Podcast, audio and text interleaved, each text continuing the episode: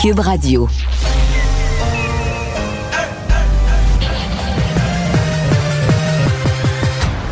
Mario Dumont. Organiser, préparer, informer. Les vrais enjeux, les vraies questions. Mario Dumont. Les affaires publiques n'ont plus de secret lui. Cube, Cube Radio. Bonjour tout le monde et bienvenue à l'émission. Euh, on vous retrouve pour passer deux belles heures. Euh, on va vous résumer cette journée en actualité, vous présenter en direct quelques minutes du point de presse où le Canadien va faire euh, rencontrer au public son nouveau directeur général, Ken Hughes. Bonjour Vincent. On a hâte de l'entendre. On a hâte d'entendre son accent en français. Là. Oui, c'est quelqu'un qu'on va Quand vraiment même. découvrir. là. Oui, ce matin, Jean-Charles Lajoie me disait en ondes que euh, dans toutes les banques vidéo, puis il y a du stock là, sur des années de TVA, TVA Oui. Sport, LCN, tout ça. Tu peux pas trouver 5 secondes. Tu t'as toujours du visuel de tout le monde, Ouais. même en politique, les attachés politiques, quelque chose. euh, Il n'existe pas d'image. C'est sûr que c'est pas une personnalité publique, trop, trop publique. Euh, pas re- beaucoup de relâche dans cet hiver. Euh, soit il, soit aujourd'hui il neige, hier il faisait froid, avant hier il neigeait, demain il va faire froid. Oui, d'ailleurs, on va atteindre le vendredi, samedi quand même des moins 20. Encore, on sera de retour. Aujourd'hui, c'était euh, ben, la neige qui a compliqué la vie aux automobilistes, pas à peu près. Moins que lundi, mais quand même, il y a eu des carambolages. Beaucoup de carambolages. Écoute, trois carambolages sur l'autoroute 20 à Lévis euh, et ça s'est pas arrêté là. La, à Lachenay sur la 640, autoroute 40 euh, sur la montée Saint-Sulpice, autoroute 10 ouest près de Marieville, autoroute 25 près de Terrebonne. Un peu partout, ça se tamponnait. Que Euh, j'ai mon, mon idée sur les carambolages. C'est un sujet qu'on pourra faire un jour. Je le dis, je le lance, l'appel. Si vous êtes en onde, vous nous écoutez, si vous avez, vous êtes un spécialiste là, des routes, des transports, vous avez déjà épandu du sel ou dirigé des équipes qui épandent des abrasifs ou des fondants, communiquez avec nous, on veut vous parler. Moi, je... Je pense qu'il y a une partie des carambolages chez les automobilistes, c'est ce qu'on dit toujours. Si tu parles au ministère des Transports, ils vont dire ralentissez. Oui. Mais je pense qu'il y a aussi des fois un entretien où il l'échappe. là. Tu comprends? Dans l'espace de 10 minutes, là, ça, ça vire à glace noire, Il n'y a plus rien à faire. plus rien à faire. Quand, quand, quand t'as plus d'adhérence sur l'asphalte, t'es sur une autoroute, là, je veux dire, c'est sûr qu'il va y avoir un- le risque de carambolage est très, très élevé. Là. Enfin, à suivre. euh, donc, on va tout de suite euh, aller à l'équipe de 100% Nouvelles. 15h30 minutes, Mario Dumont qui est avec nous depuis les studios de Cube Radio. Bon après-midi, Mario. Bonjour. On va commencer évidemment avec le rapport Castonguay, euh, la commissaire à la santé qui dit que Québec était mal préparé pour affronter la crise dans les CHSLD qui a fait, euh, qui a donné lieu à une hécatombe euh, au début de la pandémie. Est-ce qu'il faut se surprendre de ça, Mario? Pas tellement. Pas tellement, mais moi, je vais, l'expliquer dans ma vision à moi en trois grands volets qu'elle mentionne dans son rapport. D'abord, l'inefficacité du système de santé. On peut pas faire semblant d'être surpris. là. La mauvaise gestion dans les CHSLD, il y avait même plus, on avait enlevé les gestionnaires, il y avait même plus de gestionnaire local. Mais de façon générale, notre réseau de la santé, il est gros, il est bureaucratique et il est surtout marqué par cette inefficacité. Elle dit entre autres, on gère pas les résultats. On met en place des processus, on gère l'opération, le processus, puis tout ça, mais on vérifie pas si le résultat est là, no- no- notamment en matière de soins aux personnes âgées. Donc, élément 1, inefficacité générale du, euh, du système. Élément 2, négligence des aînés. Donc, le volet CHSLD, le volet aîné, c'est connu. C'est un parent pauvre de, notre domaine de la santé. Les CHSLD étaient déjà des établissements déficients bien avant la pandémie. Puis quand je dis bien, bien, bien, bien avant, tout le monde savait ça. On avait parlé de leur patate en poudre. Ça avait été discuté aller-retour, comment en CHSLD, ça faisait dur. La troisième chose, qu'on n'était pas bien préparé à faire face à la pandémie. Euh, moi, je me souviens précisément parce que moi, là, en février 2020, ici à Cube, puis à LCN, je parlais pas mal de la pandémie. Plus la moyenne des animateurs, en ondes, euh, ce qui se passait en Europe, le nombre de cas en Italie. Et je me souviens de l'atmosphère. On, oublie, là. L'atmosphère, c'est que les gens nous envoyaient des courriels pour dire vous êtes alarmistes, faites peur au monde, puis tout ça. C'était ça. L'atmosphère était tellement ça. Même le docteur Arruda est parti en voyage au Maroc en plein mois, à fin février. Donc, oui, je comprends, on peut dire le tel, tel, tel fonctionnaire de la santé, il, il était pas prêt au mois de février, il préparait pas la pandémie. Toute la société voulait pas préparer la pandémie. Le monde, là, ce, qui, ce qui se disait dans les rues, c'est hey, hey, ils nous l'ont fait celle-là. Le SRAS, puis le H1N1, puis à chaque fois, c'est, supposé être une grosse affaire. Et moi, ce que je constate, c'est que même au gouvernement, même à la santé publique, même au ministère de la, de la- Santé, ils étaient un peu dans le même esprit. Ah, la pandémie, là, c'est toujours une menace, puis finalement, c'est pas si gros que ça. Ouais, mais là, la prochaine fois, il faudra le savoir. Mais c'est ça aussi qui est arrivé. On ne s'est pas préparé. Monsieur Arruda, le docteur Arruda est arrivé du Maroc, puis là, le 8 mars, là, il a demandé en panique, il faut que je rencontre le premier ministre tout seul dans son bureau. Puis là, maintenant, ça a été relaté dans le livre d'Alec Castonguay, la fameuse rencontre. Là, il a assis François Legault pendant, je sais pas, une heure avec lui. François Legault est sorti de là, là puis il y avait, il y avait la mâchoire qui traînait à terre, la mâchoire décrochée, de voir OK, c'est ça qui nous attend, puis c'est ça qu'il faut faire. Il va falloir fermer des écoles, puis tout ça. Mais tu sais, non, on a vraiment. pourtant, Mario, il y a bien des experts qui le disaient. Il y, a, bien des gens qui ne l'ont pas vu venir, mais en même temps, il y a bien des experts, des scientifiques, des experts internationaux qui le disaient depuis des années. Faites attention, on est à risque. Éventuellement, ça risque d'arriver. Et le SRAS et H1N1 à la fin des années 2010 ou au début des années 2010, c'était des avertissements. Donc, est-ce que les gens en charge n'auraient pas dû voir venir ça? Absolument. Et acheter l'équipement et avoir des réserves de masques en bon état, pas passer date, etc. Mais c'est parce que ce qui devait être des avertissements, le SRAS, le H1N1, sont devenus, c'est bizarre l'opinion publique, sont devenus des anti-avertissements. Où une grande partie de l'opinion publique, c'est comme conditionné à dire, ben c'est ça. Ils nous font peur, ils nous annoncent ça, le H1N1, la gros... Puis finalement, euh, finalement, c'est pas si pire que ça. Donc, un peu, ils nous font peur pour rien. C'est ça. Bon, mais là, euh, ça sera un rappel, euh, ce sera un rappel pour quelques générations que quand il y a menace d'une pandémie, on ne sait pas quelle base ça va prendre. Oui, ça se peut, comme le SRAS, qu'on prenne le contrôle. Dans le cas du SRAS, il y a quand même eu des morts à Toronto, mais on a réussi à le circonscrire. Mais ça se peut que ça nous échappe des mains. Ça, on le saura pour l'avenir. Jusqu'après coup, c'est ça qui me choque. Après coup, tout le monde fait semblant. Ah, moi, je dis qu'au début mars, moi, je le savais, puis moi, je m'en doutais, puis comment ça se fait que les autres en haut au gouvernement, ils n'ont pas vu venir ça? Non, non. Personne, personne, personne voulait venir, voir venir ça, incluant, puis j'aime pas ça le dire, mais incluant notre directeur de la santé publique qui a décidé, dans la, dernière semaine de février, il y avait un voyage prévu pour aller parler de cannabis, pas pour aller. Euh, mettre à jour les derniers plans en matière de lutte contre une pandémie ou un coronavirus. Aller parler d'un tout autre sujet du cannabis. Et l'idée lui est pas venue de dire hey, ça se fait pas, la pandémie est aux portes, là, ça se fait pas, euh, ça se fait pas de partir. Donc je trouve que ça, résume l'état d'esprit de cette fin février, début mars, qu'on a dont, on se souvient plus. Aujourd'hui, on, aujourd'hui, on sait ce qui est arrivé après. Mais c'était ça l'état d'esprit à ce moment-là. Ce, qui, ce que je constate, c'est que ça l'était dans la population. Même au ministère de la Santé, c'était ça. Et là, ben, quand la vague a frappé, euh, ça a déboulé vite. Là. Et on risque de s'en souvenir longtemps. Parlons de ce sondage, Mario, dont les chiffres ont été publiés ce matin. M. Legault perd quelques points dans l'opinion publique, mais je pense pas que ça devrait l'empêcher de dormir. Ben oui et non. Euh, c'est tannable. Il va en perdre d'autres. Hein. C'est un processus. Là. Moi, je suis un expert en matière de, baisser d'un sondage. Je sais comment ça se produit. Euh, la nouvelle aujourd'hui qui perd des points d'un sondage va faire qu'il va en avoir perdu d'autres dans le prochain. C'est une passe plus difficile qui s'en vient pour lui. Évidemment, l'écart est tellement immense avec son plus proche rival.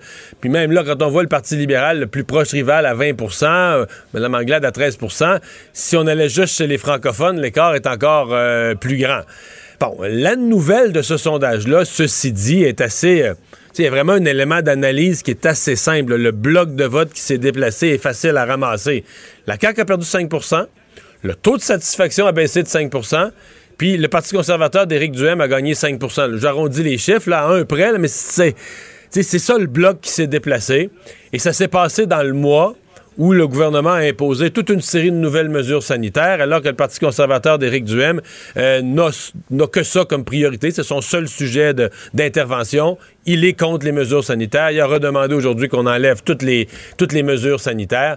Donc, euh, il y a des gens qui pensent ça. Il y a des gens qui sont vraiment choqués, qui pensent qu'on n'aurait pas dû mettre le couvre-feu, fermer les restaurants. Il y a des gens qui sont choqués contre Omicron puis qui, qui tapent sur le gouvernement. Euh, on n'aurait pas dû avoir une, cinquième vague, etc. Bon. Et, euh, bon.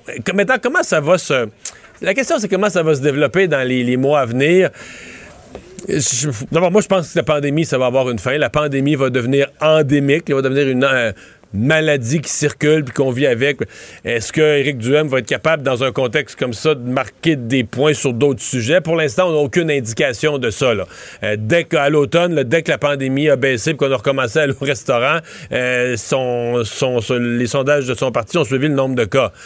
Euh, bon, euh, est-ce que le Parti libéral pourrait reprendre la pôle? Euh, Madame Anglade, cette semaine, a voulu faire une sortie agressive. Est-ce que le PQ pourrait gagner l'élection partielle dans Marie-Victorin, qui son candidat vedette Pierre Nantel?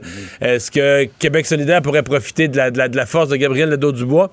Il me semble qu'il y en a un qui va émerger, parce que pour l'instant, on a l'impression que tous les partis d'opposition sont pas aidés par la pandémie. Ça leur donne une moindre visibilité, ont de la misère à se faire valoir, à faire connaître les autres thèmes de leur parti. On a l'impression que tous les partis d'opposition sont un peu comme du 7-up du 7 flat. Là. Ça lève pas. Ils n'ont pas la capacité de faire valoir leur point. le seul qui lève, ben, c'est celui. On parle de pandémie. Ça occupe toutes les discussions, évidemment. Et ben, celui qui est contre les mesures du gouvernement sur la pandémie, c'est lui qui ramasse l'insatisfaction. Oui, pour l'instant, il n'y a aucun des partis d'opposition, lorsqu'on regarde les chiffres, qui se démarquent, mais effectivement, il reste encore beaucoup de temps euh, avant les élections. Et, Raymond, les campagnes électorales ont cet effet-là. tu en as vécu assez souvent. En approchant d'une campagne, ça se resserre. ça arrive très souvent.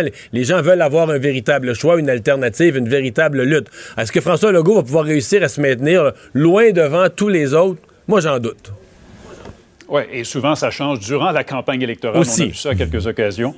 Pour parler de l'inflation, Mario, 4,8% au mois de décembre, c'est du jamais vu en 30 ans. Et, ça, c'est un phénomène mondial, bien entendu. Mais est-ce que ça pourrait pas devenir un gros problème pour les gouvernements ici au Canada, M. Trudeau, M. Legault aussi? Ça en est déjà un peu euh, un gros problème. Là. Bon, pour l'instant, c'est un phénomène relativement récent, les quatre mois d'automne, euh, où là, ça a été vraiment senti. Euh, les économistes disaient au début, bah, c'est un petit, un petit soubresaut temporaire. Là, il y en a moins qui disent ça. On commence à dire, ouais, pas que ça va durer des années puis que ça va monter comme au début des années 80, mais on dit oups, l'inflation, on va être pris avec. Pour une bonne partie de l'année 2022, devrait baisser tranquillement. Et bon, l'inflation a un effet en soi sur le coût de la vie, sur le coût de l'achat des, biens essentiels pour la population. L'inflation a un deuxième effet, c'est qu'elle va forcer la Banque du Canada à hausser les taux d'intérêt. Euh, on s'était comme fait un peu à l'idée, ouais, durant l'année 2022, les taux d'intérêt devraient monter peut-être deux fois. Donc on est à 0.25, ça monterait à 0.20, à 0.50, après ça à 0.75. Puis là, on commence à dire, bah, ça pourrait monter trois fois. Puis même aux États-Unis, on dit ça pourrait monter quatre fois. Euh, donc, à quatre reprises durant l'année, mettons à chaque trimestre, on grimpe le taux d'intérêt d'un quart de point. Euh, c'est ça aussi l'effet de l'inflation. Pour contrôler l'inflation, à peu près le seul outil qu'a la Banque centrale, c'est de hausser le, taux directeur. Donc, euh, c'est pas une crise, mais c'est un nouveau problème qui est apparu certainement sur le tableau de bord des gouvernements dont ils sont un peu responsables aux États-Unis, au Canada. Euh, dans le cadre de la pandémie, moi, je suis sûr qui pensent que les gouvernements devaient dépenser les programmes comme la PCU. Il fallait, les gens avaient plus de revenus, il fallait sauver la situation. Mais à un certain point, on a beaucoup trop dépensé. Quand l'économie reprenait, les gens voulaient plus travailler parce qu'ils recevaient de la PCU. Les gouvernements dépensaient sans contrôle. Ils ne savaient, même plus combien ils dépensaient. Je pense qu'il y a un point où on a, on a un peu imprimé de l'argent, on l'a mis dans l'économie, puis ça a eu ça. Ça, en soi, il y a d'autres affaires, le, prix du baril de, pétrole, il y a d'autres points. Mais il y a un facteur inflationniste qui est l'ampleur des dépenses gouvernementales elles-mêmes et on voit ce que ça donne à Ottawa. Euh, M. Trudeau, qui est de plus en plus sous pression là, des partis d'opposition pour agir, trouver des solutions à cette crise qui a été créée en bonne partie par M. Trudeau, disent euh, les conservateurs, entre autres. Merci beaucoup, Mario. Toujours un plaisir. Alors, Vincent, dans les autres euh, nouvelles, ben le bilan aujourd'hui, c'est toujours dire, c'est dur de dire que le bilan est encourageant parce qu'il y a tellement de décès. C'est ça qui frappe dans le bilan. Mais le bilan des hospitalisations, euh, le plus encourageant depuis le début de l'année. Oui, parce qu'on voit une très légère hausse au niveau des hospitalisations, le plus 8, mais une baisse dans les soins intensifs. Euh, ça, on n'a pas vu ça depuis longtemps. Euh, là, comme les deux, bon, les deux données montrent une certaine stabilisation, on peut penser qu'on arrive au pic, ce qu'on nous disait hier. Ben, en fait, si on est optimiste, si aujourd'hui on a eu 8 entrées de plus à l'hôpital que des sorties. C'est presque égal on peut quasiment espérer demain qu'il y ait plus, c'est que les chiffres de demain, en fait, pour la journée d'aujourd'hui, qu'il y ait plus de sorties d'hôpital qu'il y ait d'entrées. Donc, on repasse vers une baisse du nombre total d'hospitalisations. C'est pas demain, soit après-demain, mais on y arriverait si on se fie aux mathématiques, à la courbe carrément. Alors, on verra dans les prochains jours, mais c'est encourageant. Tu le disais, le nombre de décès, c'est 88 décès. Euh, on est pratiquement là au sommet euh, des, décès par capita cette semaine, on va être à 5, 6, 700 décès. Là, euh, oui, de ça quand même des questions. Est-ce que pourquoi c'est si élevé au Québec? Euh, est-ce que le fait, bon, on dit oui, euh, nos décès chez nous sont bien documentés, c'est pas le cas partout. Est-ce que c'est la seule expli- ex- explication? Euh, bon, mais les- le bilan présentement des décès qui est extrêmement élevé au Québec, alors c'est la donnée qu'on a hâte de voir euh, baisser bientôt. On le souhaite. Euh, beaucoup de jeunes admis aux urgences, et là, on parle pas de la COVID, on parle de- de- d'un sport euh, qui a l'air fort simple et fort inoffensif. Oui, et c'est quand même, je pense, alors que les euh, services hospitaliers sont submergés, important euh, le, le rappel que fait aujourd'hui les gens du CHU Sainte-Justine, euh, qui lancent un appel surtout aux parents euh, de faire attention aux activités de glisse. Là. Puis là, on parle pas de, je parle vraiment de la glissade. Là. Allez, allez glisser avec un traîneau parce que euh, on dit on a une hausse en ce moment. C'est normal qu'on ait une hausse en janvier versus euh, en novembre là, de, la, de la glissade, mais ils ont reçu euh, dans les derniers, en fait depuis là, euh, au, mois de décembre 2021, 35 enfants et adolescents blessés lors d'activités de glisse qui ont déjà été admis aux urgences. Euh, 46% c'est parce qu'ils ont tout simplement heurté un, objet. Alors on dit si vous allez dans des endroits pour pour glisser, euh, et des fois c'est glacé, on va beaucoup plus loin qu'on pensait. Il y avait des arbres qui paraissaient loin, finalement ils, ils- se rapprochent pas mal plus vite. Euh, et dans ce cas-là, là, on parle de commotion cérébrale, il y a eu des hémorragies, fractures des bras, des jambes, fracture du, fra- fracture du bassin, euh, des blessures à des Fracture organes du internes. bassin en glissade, c'est que t'as Euh, pris toute une débarque, t'as frappé un objet, là, une violence. euh, Euh, absolument, et c'est des gens qui ont besoin euh, quand même de, de longs traitements dans certains cas. Alors, docteur Mélanie Labrosse, pédiatre, urgentologue au CHU Sainte-Justine, qui disait les activités alternatives étant moins nombreuses en temps de confinement, beaucoup se tournent vers ça. là. La- les sports de glisse, c'est une bonne activité, mais il faut redoubler de vigilance, car il peut engendrer des blessures ayant des répercussions à long terme. Puis là, on dit pas, j'entends des paris, ben là, on peut plus rien faire. Non, on dit, allez, glisser. Tu vois, dans le parc voisin de chez nous, là, faut juste le faire il y a des jeunes, une gang de jeunes qui sont partis à glisser, puis vraiment, ils sont en sécurité parce que c'est une pente, là, de, de, de trois, de C'est la pente école, c'est une pente de 3 degrés, là. Je veux dire, c'est à force de la glacer, je suppose, de... Que tu te donnes des, des swings Ouais, là, ouais, ouais.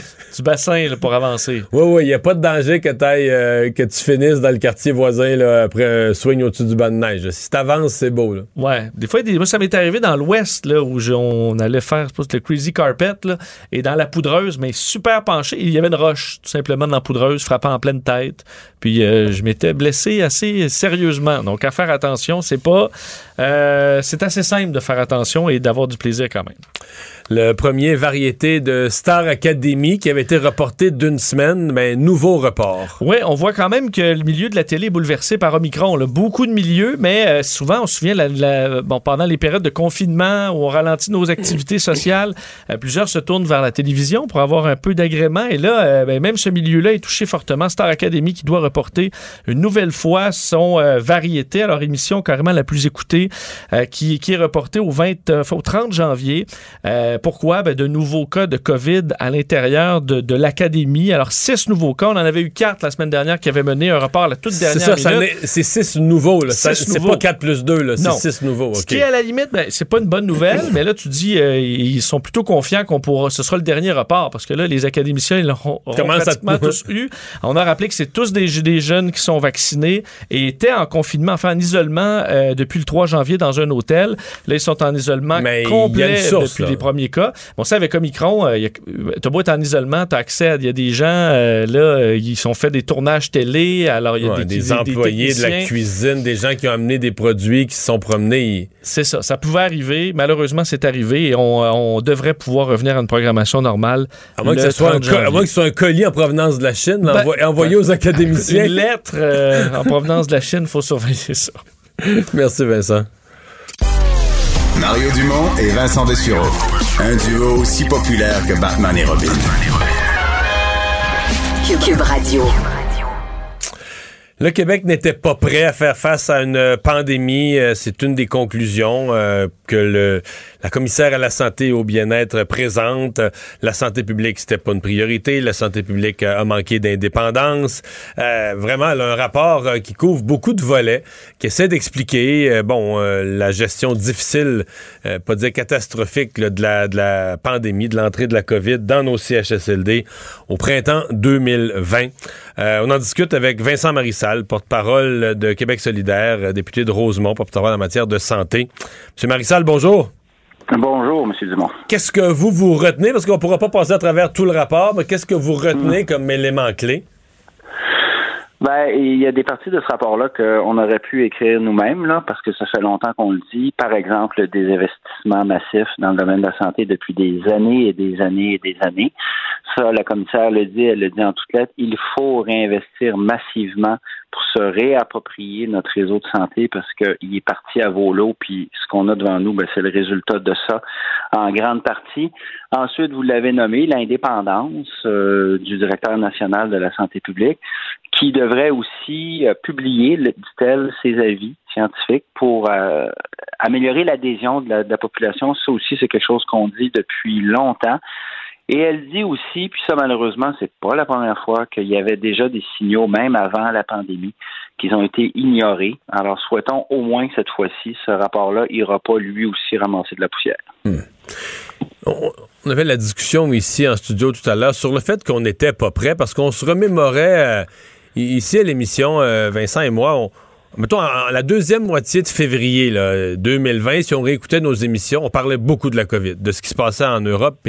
Mhm. Et on recevait beaucoup de courriels des gens alarmistes, des gangs de capotés, ils veulent nous faire peur. C'est ce qui circulait, c'était l'atmosphère à l'époque, qu'il y avait eu le H1N1, qu'il y avait eu le SRAS, à chaque fois c'était moins gros, que prévu, un peu comme une tempête de neige, on nous en prédit une grosse, finalement c'est rien.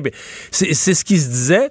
Et moi j'ai eu l'impression, en lisant son rapport, puis ben, je mettais dans, dans, dans, ça le, le docteur Arruda qui était parti au Maroc, mais une impression que même à la santé publique, même au ministère de la Santé, on était un peu dans dans cette atmosphère-là, que ça arrivait en Chine, c'est rendu en Europe, mais voyons, c'est pas, ça, ça, viendra pas euh, virer le Québec à l'envers. Est-ce qu'il y a eu une vraiment une mauvaise lecture, parce que c'est une mentalité, un, refus de croire que quelque chose pourrait jeter nos sociétés fortes, euh, nous jeter à terre?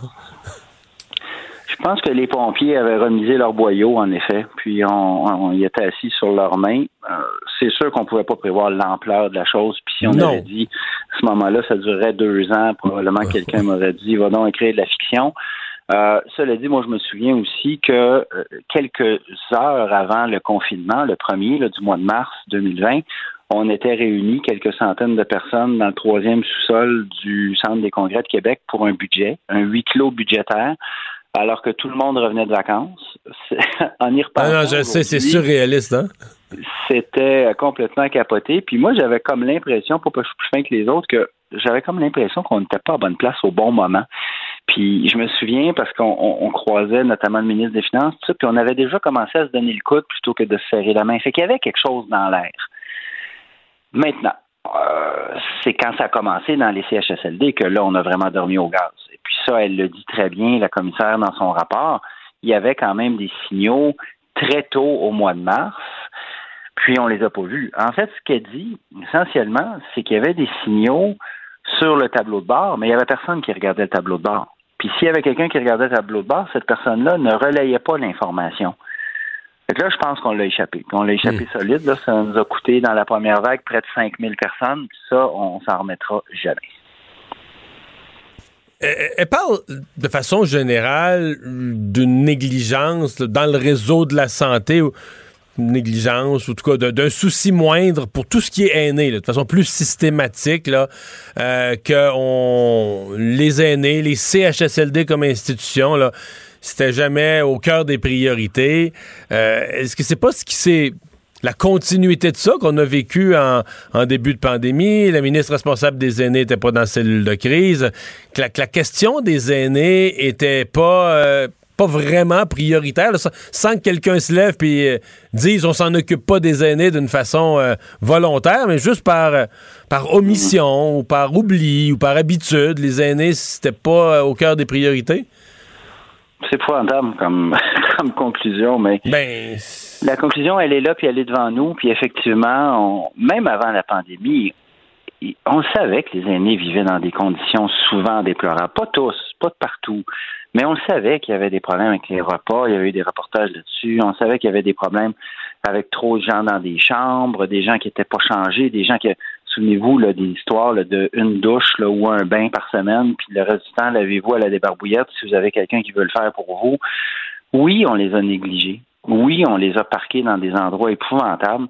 Dans certaines sociétés, parlent même d'un gériacide, c'est-à-dire de faire disparaître les aînés. Évidemment, c'est pas une opération euh, volontaire, c'est pas une obligation voulue, mais le résultat, c'est ça. Et il y a des gens qui le disent d'ailleurs, comme le, fameux avocat, M. Ménard, Maître Ménard, qui, qui le dit. Il y a Paul Brunet, de Conseil de protection des malades, qui le dit aussi. Mais c'est vrai que c'est pas la première fois qu'on se rend compte. Euh, nos aînés, vraiment, là, on les a maltraités. On les a maltraités. Si vous prenez le rapport euh, aujourd'hui, quelles sont les recommandations les plus euh, claires et immédiatement possibles d'implanter, que vous pourriez ramener à l'Assemblée nationale et dire ça, ben il faut le faire, il faut le faire maintenant? Investir massivement dans le réseau de la santé. D'ailleurs, c'est ça que le gouvernement a fait ou qu'il essaie de faire. Euh, en catastrophe, évidemment, mais il se rend compte que finalement, il fallait rajouter de l'argent, notamment les conditions de travail, euh, les salaires, mais aussi les conditions de travail. Quand le ministre de la Santé, avant Noël, a sorti son plan d'un milliard de dollars, la première chose qu'il nous a dit, c'est j'espère que ça va coûter plus cher que ça ça, c'est un changement complet de discours. Ça veut dire qu'il faut en mettre de l'argent, puis pas juste parce qu'on est en crise, mais parce que les gens dans le réseau de la santé, la plupart sont mal payés, ont des mauvaises conditions.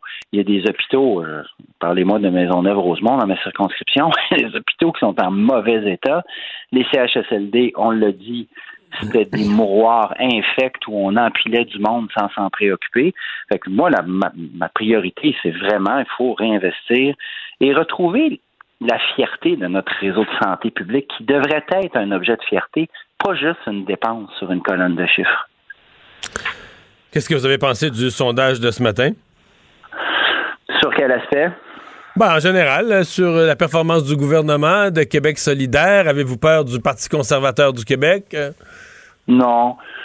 Non, puis vous savez, c'est un sondage, là, si je comprends bien, euh, chez Léger, c'est la première fois que le Parti conservateur apparaît, ou en tout cas d'une façon comme celle-là. Nous, on continue, hein, on fait notre travail. On est content de voir qu'il semblerait y avoir un peu de mouvement, que la population se pose des questions. Ça, c'est sain pour une démocratie de toute façon. Mais euh, vous savez, j'ai pas fait de vague dans mon café la semaine dernière quand j'ai vu le Main Street qui nous mettait 19. Je l'ai pris pour ce qu'il est. J'ai fait la même chose avec le léger ce matin. Cela dit, c'est bien que la population se pose des questions parce que un premier ministre qui marche sur les eaux, là, ça donne un premier ministre qui a trop de pouvoir. Puis c'est pas simple pour une démocratie. Hmm.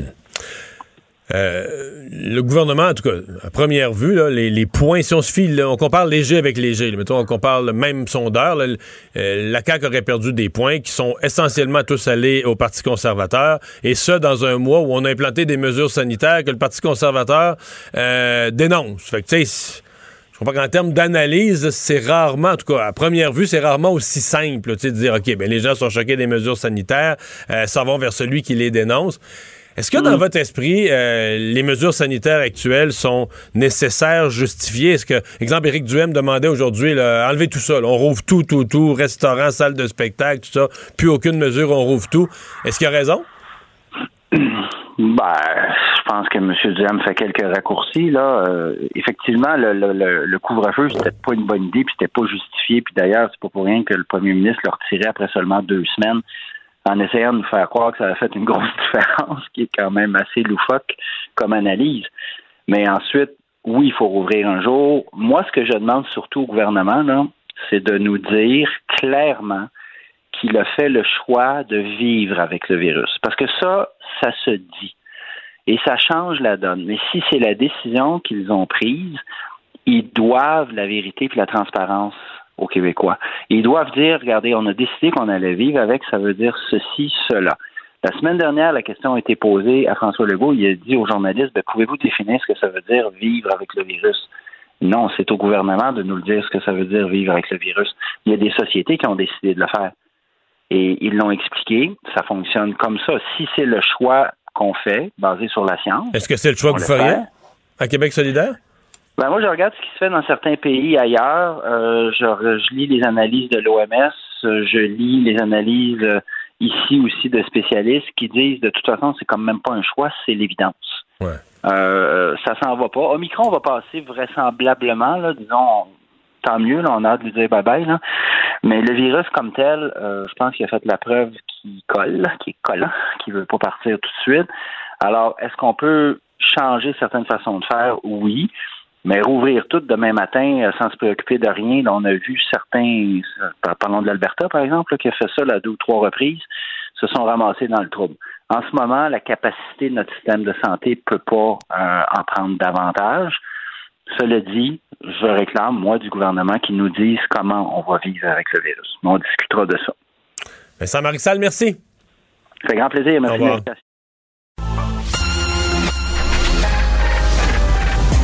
Mario Dumont et Vincent Dessureau. Des propos crédibles, avec des fois un brin de sarcasme. Ben, quand les nouvelles sont moins crédibles. Mario Dumont et Vincent Dessureau. Cube Radio. On va se tremper dans le monde du sport pour les prochaines minutes. Euh, Vincent, sur deux fronts complètement différents. D'abord, on nous promet à 16 heures euh, la conférence de presse du, du Canadien où on va présenter Kent Hughes. Il y a comme oh. deux, deux, volets très intéressants. Le volet hockey. Oui. Puis le volet qualité de son français. Qualité de son français. Puis de la personne, euh, tout court, parce qu'on ne le connaît, pas. Alors, est-ce que ce sera euh, Opération Charme? Est-ce qu'on va faire... Ils ont, ils, ont, cherché le son de sa voix, ils ont cherché des images de lui n'importe où dans les archives à TVA, LCN, TVA Sport. Rien. Quand on dit un type discret, tu sais qu'il n'est pas nulle part. Donc là, il se présente. Mais je ça drôle parce que je voyais à CNN, on était en attente de la conférence de presse de Joe Biden. Je voyais le lutrin, puis tout ça. Je OK, mais même à CNN, ils attendent euh, M. Hughes. Mais non, c'était Joe Biden. Mais là, ils sont sur la patinoire du, euh, Sandbell. Ils ont monté un, ouais, ouais, c'est ça, une table et tout ça sur la patinoire du Sandbell. Et euh, ben là, voilà, M. Hughes est installé avec Jeff Molson et. Est-ce qu'il a besoin de faire un gros show, euh, d'essayer de rassurer tout le monde ou euh, souvent sont plus discrets un peu les ben, gens du Canadien? Oh, c'est lui qu'on a assis au milieu. Gorton et Molson de chaque côté et la nouvelle vedette du jour, M. Hughes au milieu. Euh, ben, je pense quand même qu'il faut qu'il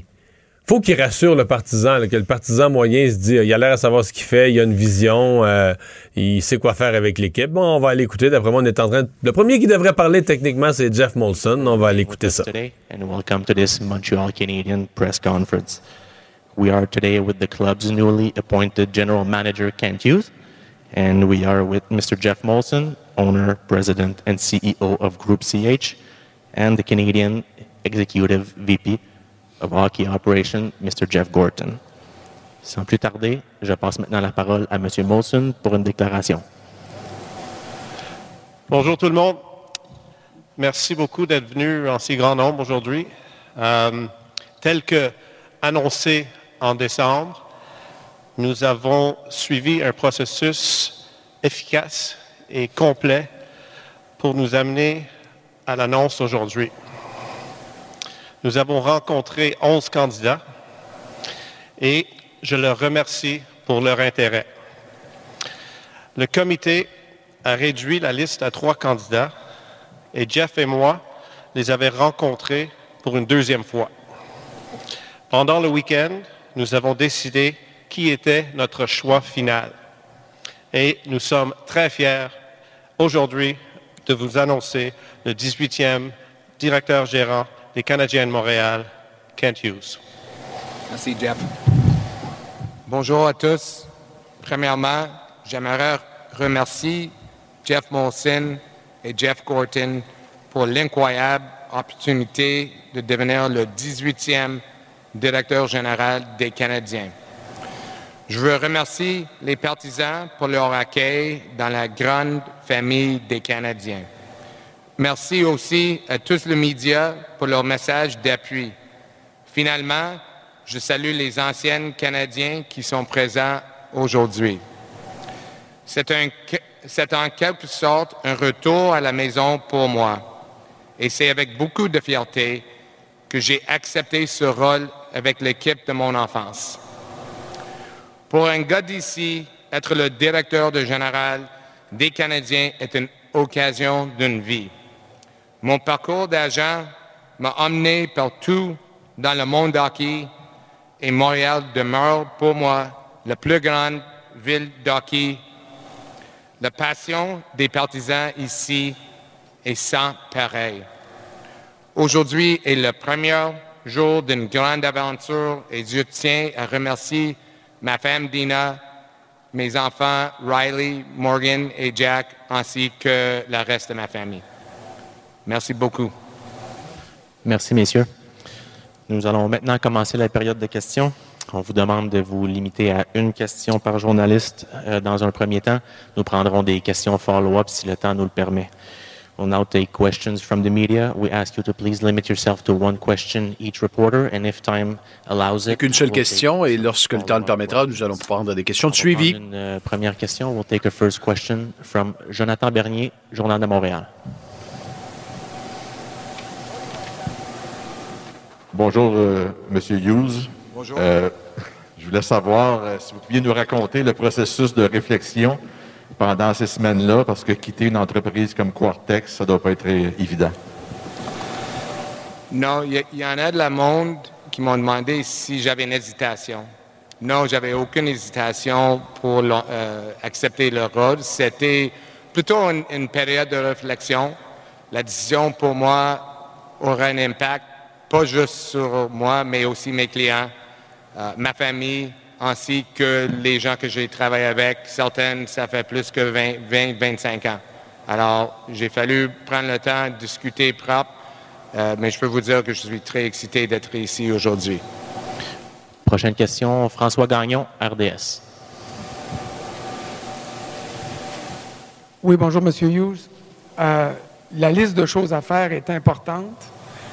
Euh, si vous étiez capable de nous donner vos trois priorités, euh, à commencer par ce que vous entendez faire pour redresser la situation à court, à moyen puis à long terme.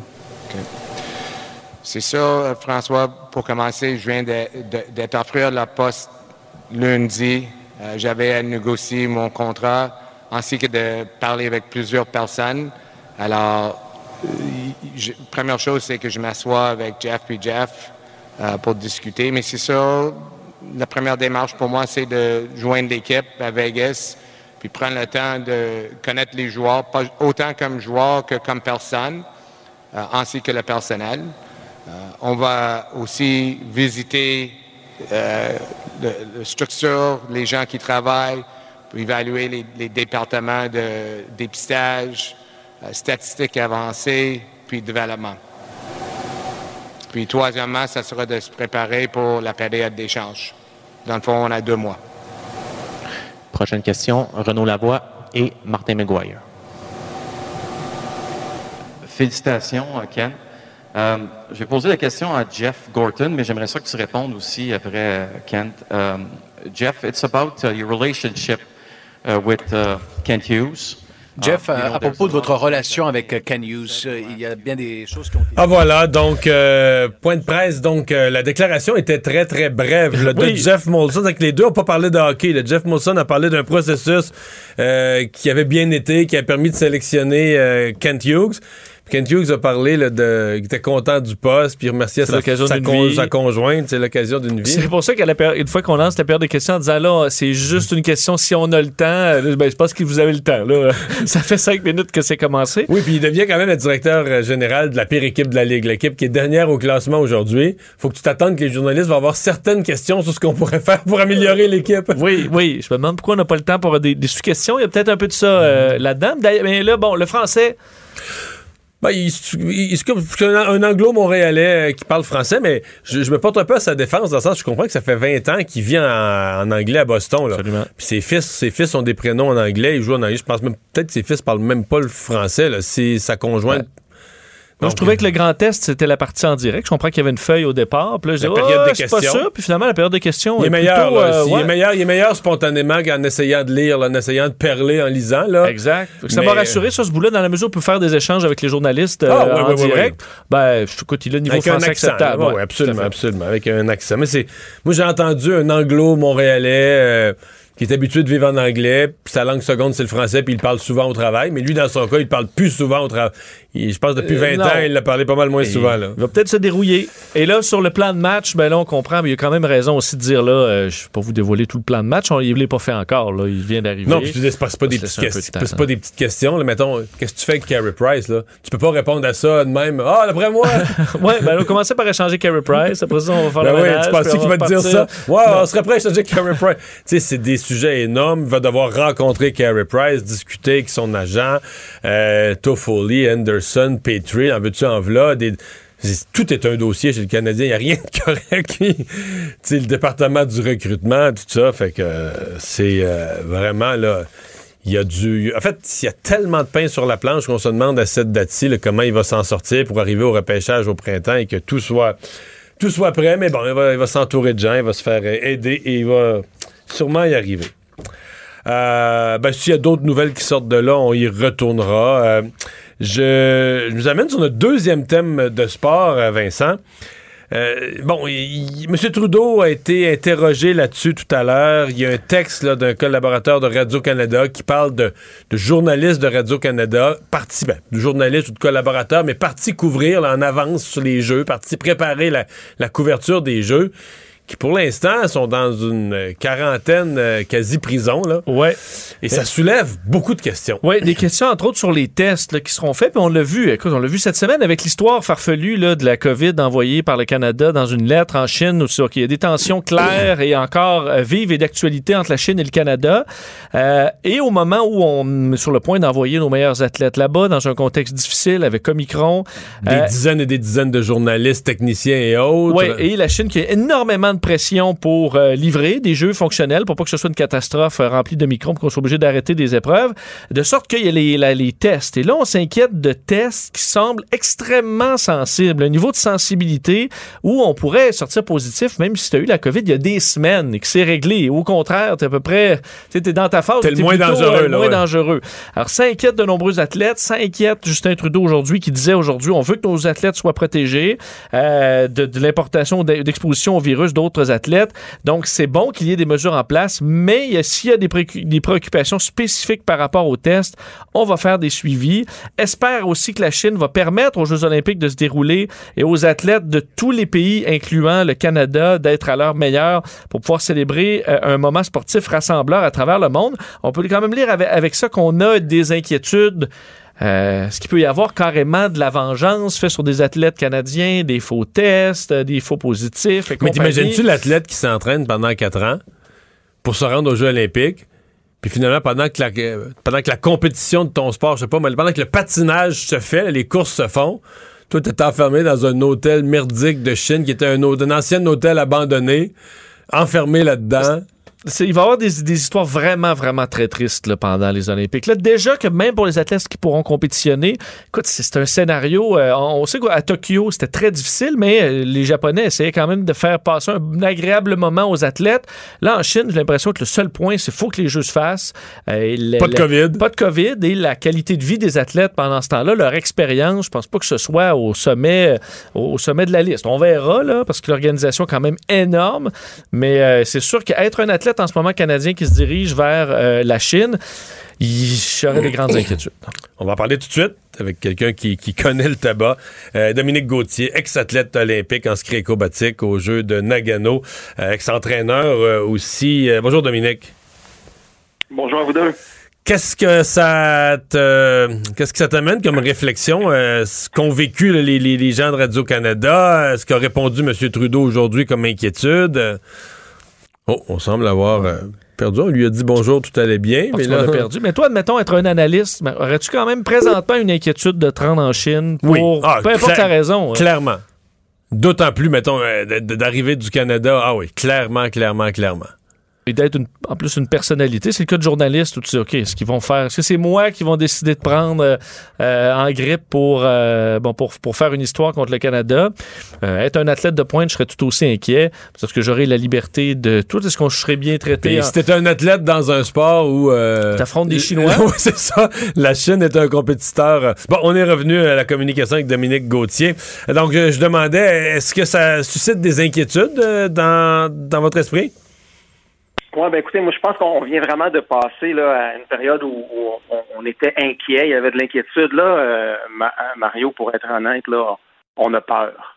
J'ai peur. Moi, depuis l'article de Martin Leclerc, là, je commence à m'attendre euh, au pire. On dirait que le pire des scénarios qu'on pouvait se raconter en chum autour d'une bière, puis dire hey, check ben ça, les Chinois vont faire ci, vont faire ça.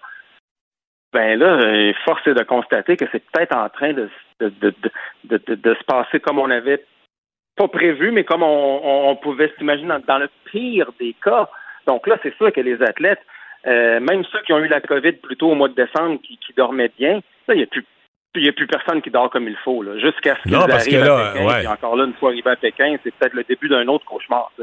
Oui, parce que là, supposément que leur test ultrasensible, si tu as eu la COVID au mois de décembre, tu es plus en danger de tester positif là, que des, des résidus de virus morts qui, qui traînent dans ton système pourraient faire euh, pourraient sortir un test positif. Exactement. Et ça, c'est là qui est, le plus gros problème. Et même, ça semble un peu aléatoire aussi. Hein? Tu sais, on teste positif un matin, après ça, le soir, on est négatif, après, on redevient positif. Comment c'est géré tout ça? Euh, on on peut pas faire confiance aux autorités locales pour euh, faire les choses d'une façon juste. Et, bon, s'ils le font comme ça avec des hauts dirigeants, des diffuseurs internationaux, les diffuseurs olympiques comme, comme à Radio-Canada, qui payent, euh, qui payent le gros prix pour pouvoir être là, qui sont les médias, qui, qui justement nous racontent ces histoires-là, ben on peut pas penser que ça va être différent pour les athlètes. Hein. Euh, Ça, ça va être la même chose, à moins à moins que le comité international mette son point sur la table et, et vienne vite intervenir parce que je m'attends au pire, Mario, je vous dis. Mais, mais le pire, le pire, Dominique. ouais. ça, c'est peut-être la fin du mouvement olympique. On, on, Ah ouais. voudra plus en parler. Mais le pire, Dominique- Les gens sont irrités. pour un athlète, là, ce serait de. Tu t'entraînes pendant quatre ans, tu te rends à Pékin pour tes jeux, puis là, on t'enferme dans ta chambre. Pendant que ta compétition, pendant que ta course euh, se fait ou ton saut à ski se fait, toi, t'es enfermé dans une euh, chambre d'hôtel d'un hôtel euh, abandonné, euh, emprisonné à Mm. cause d'un test positif. là. Imagine, c'est- inconcevable. Et, et, oui, on est tous prêts, et tout le monde dans le monde du sport présentement, ceux avec qui je travaille aussi, on, est prêt à accepter que ça se peut qu'on qu'on- qu'on teste positif avant de partir et qu'on puisse pas y aller. Ça, c'est la réalité d'aujourd'hui, en 2022. Mais de, de, manquer tes Jeux olympiques par un acte qu'on pourrait pratiquement qualifier de, de criminel, de frauduleux, euh, c'est ça qui commence à jouer dans la tête des athlètes. Puis si c'est pour arriver euh, à, des centaines d'athlètes, ben quelle histoire qui va sortir de ça, je, sais pas. J'en perds mes mots, je vous dis, je m'attends au pire, puis euh, c'est un cauchemar qu'on dirait qu'on est en train de vivre. Dominique, il y a quelques semaines, quelques mois, l'idée là, du boycottage diplomatique qui a été finalement la voie empruntée par Justin Trudeau semblait peut-être la, la bonne mesure, donc en permettant aux athlètes euh, d'y aller, parce qu'on Mhm. veut surtout pas leur enlever ça. Euh, Est-ce que là, ça devient un problème dans la mesure où si vous commencez à, si, si les Olympiens commencent à vivre un paquet de problèmes d'injustice, d'être, euh, de se retrouver dans des endroits louches et compagnie, euh, ben que là, euh, la façon de le contester sur place, gérer ça sur place, on va se retrouver avec peu de ressources? É- Écoute, euh, oui, bon, le, le boycott diplomatique était pour moi la, le meilleur compromis. Là. Ça n'affecte pas les performances des athlètes. Je suis quelqu'un qui a toujours dit qu'on peut pas demander aux athlètes de, de faire ce que nous, on n'ose pas faire. C'est-à-dire qu'on continue d'acheter euh, plein de trucs qui sont faits en Chine, puis après, on demanderait à nos athlètes de pas aller se pointer en Chine. C'est un peu hypocrite. D'ailleurs, il me semble qu'on avait parlé ensemble, Mario, il y a à peu près un Ouais, mois. ouais, de ouais. ça. Et, et, et par contre, mon, mon point de vue est que là, J'aurais espéré un report des Jeux il y a à peu près un mois. Mais là, je vous dis, là, euh, mon cœur d'Olympien euh, dit qu'il faut que ça ait lieu, ces Jeux-là, et que ça finisse au plus vite. Qu'on arrête d'en parler. Si on repousse ça d'une année encore, ça va juste faire perdurer la douleur. Il y aura d'autres histoires qui vont éclater l'année prochaine. Je pense qu'il faut accepter que ça va être des jeux avec toutes sortes d'histoires à brocadabrantes qui vont se passer au détriment des athlètes, au détriment des performances. Euh, mais en bout de ligne, je pense que pour qu'on survive à tout ça, il faut, faut, faut passer à autre chose. Il faut passer à un autre appel. Est-ce que la qu'on Chine arrête doit- de parler des Jeux de Pékin? Est-ce que la Chine pourrait écœurer des, des journalistes ou des gens autour, mais en même temps, eux, ils veulent passer euh, à la gloire. Ils veulent que ça passe à l'histoire comme des beaux jeux, des bons jeux, que la Chine sait bien faire les choses. La Chine est un grand empire, un grand pays.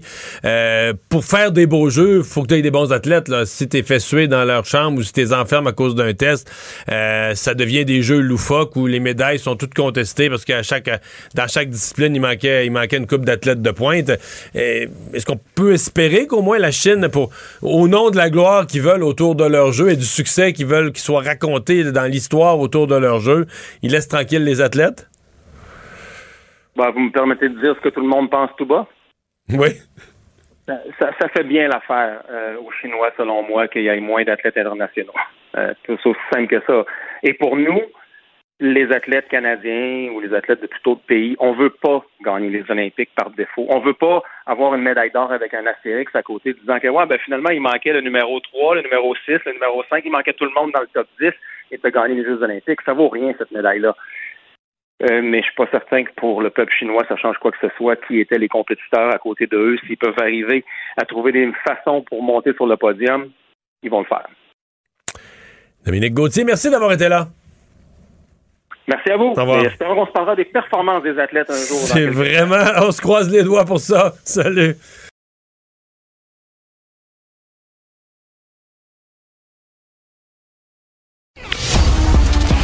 Les vrais enjeux, les vraies questions. Les affaires publiques n'ont plus de secret pour lui. Mario Dumont.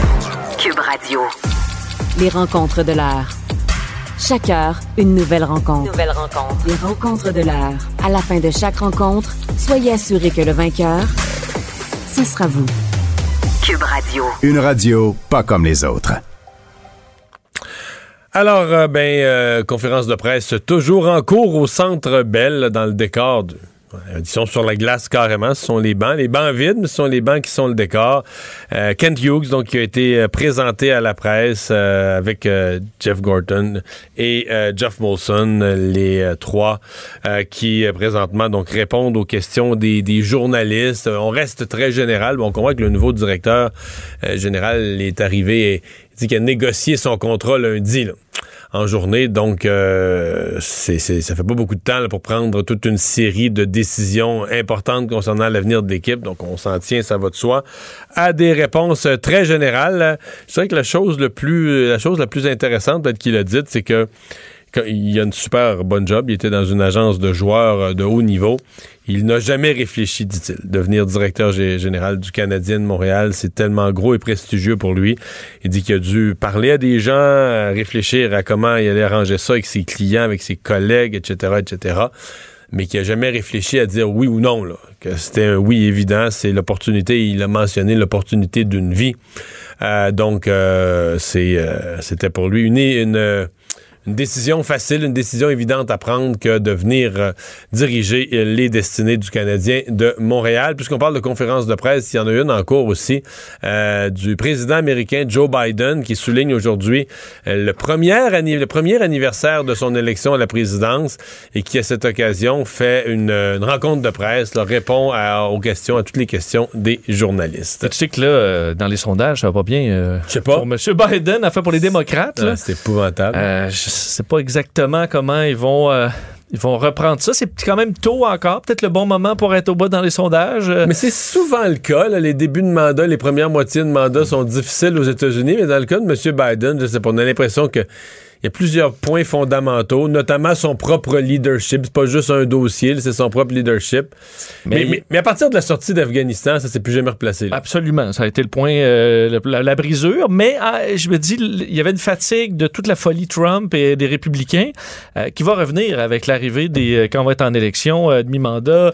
Est-ce que cette fatigue-là dit ah on va-tu retourner avec ce, ce discours-là qui est de plus en plus farfelu dans bien des cas chez les républicains? Est-ce que ça va les fatiguer Donc, euh, J'ai hâte de voir, mais en ce moment pour les démocrates c'est pas pas des sondages, des données euh, rassurantes. On n'a pas le son, là, évidemment, mais euh, le, le- le non-verbal, je trouve que M. Biden a l'air particulièrement énergique cet après-midi. Oui, même un petit, euh, des fois, des ouais, fois. mais des fois, il y a des conférences de presse où on le sent, là, il répond euh, aux questions, hein, mais.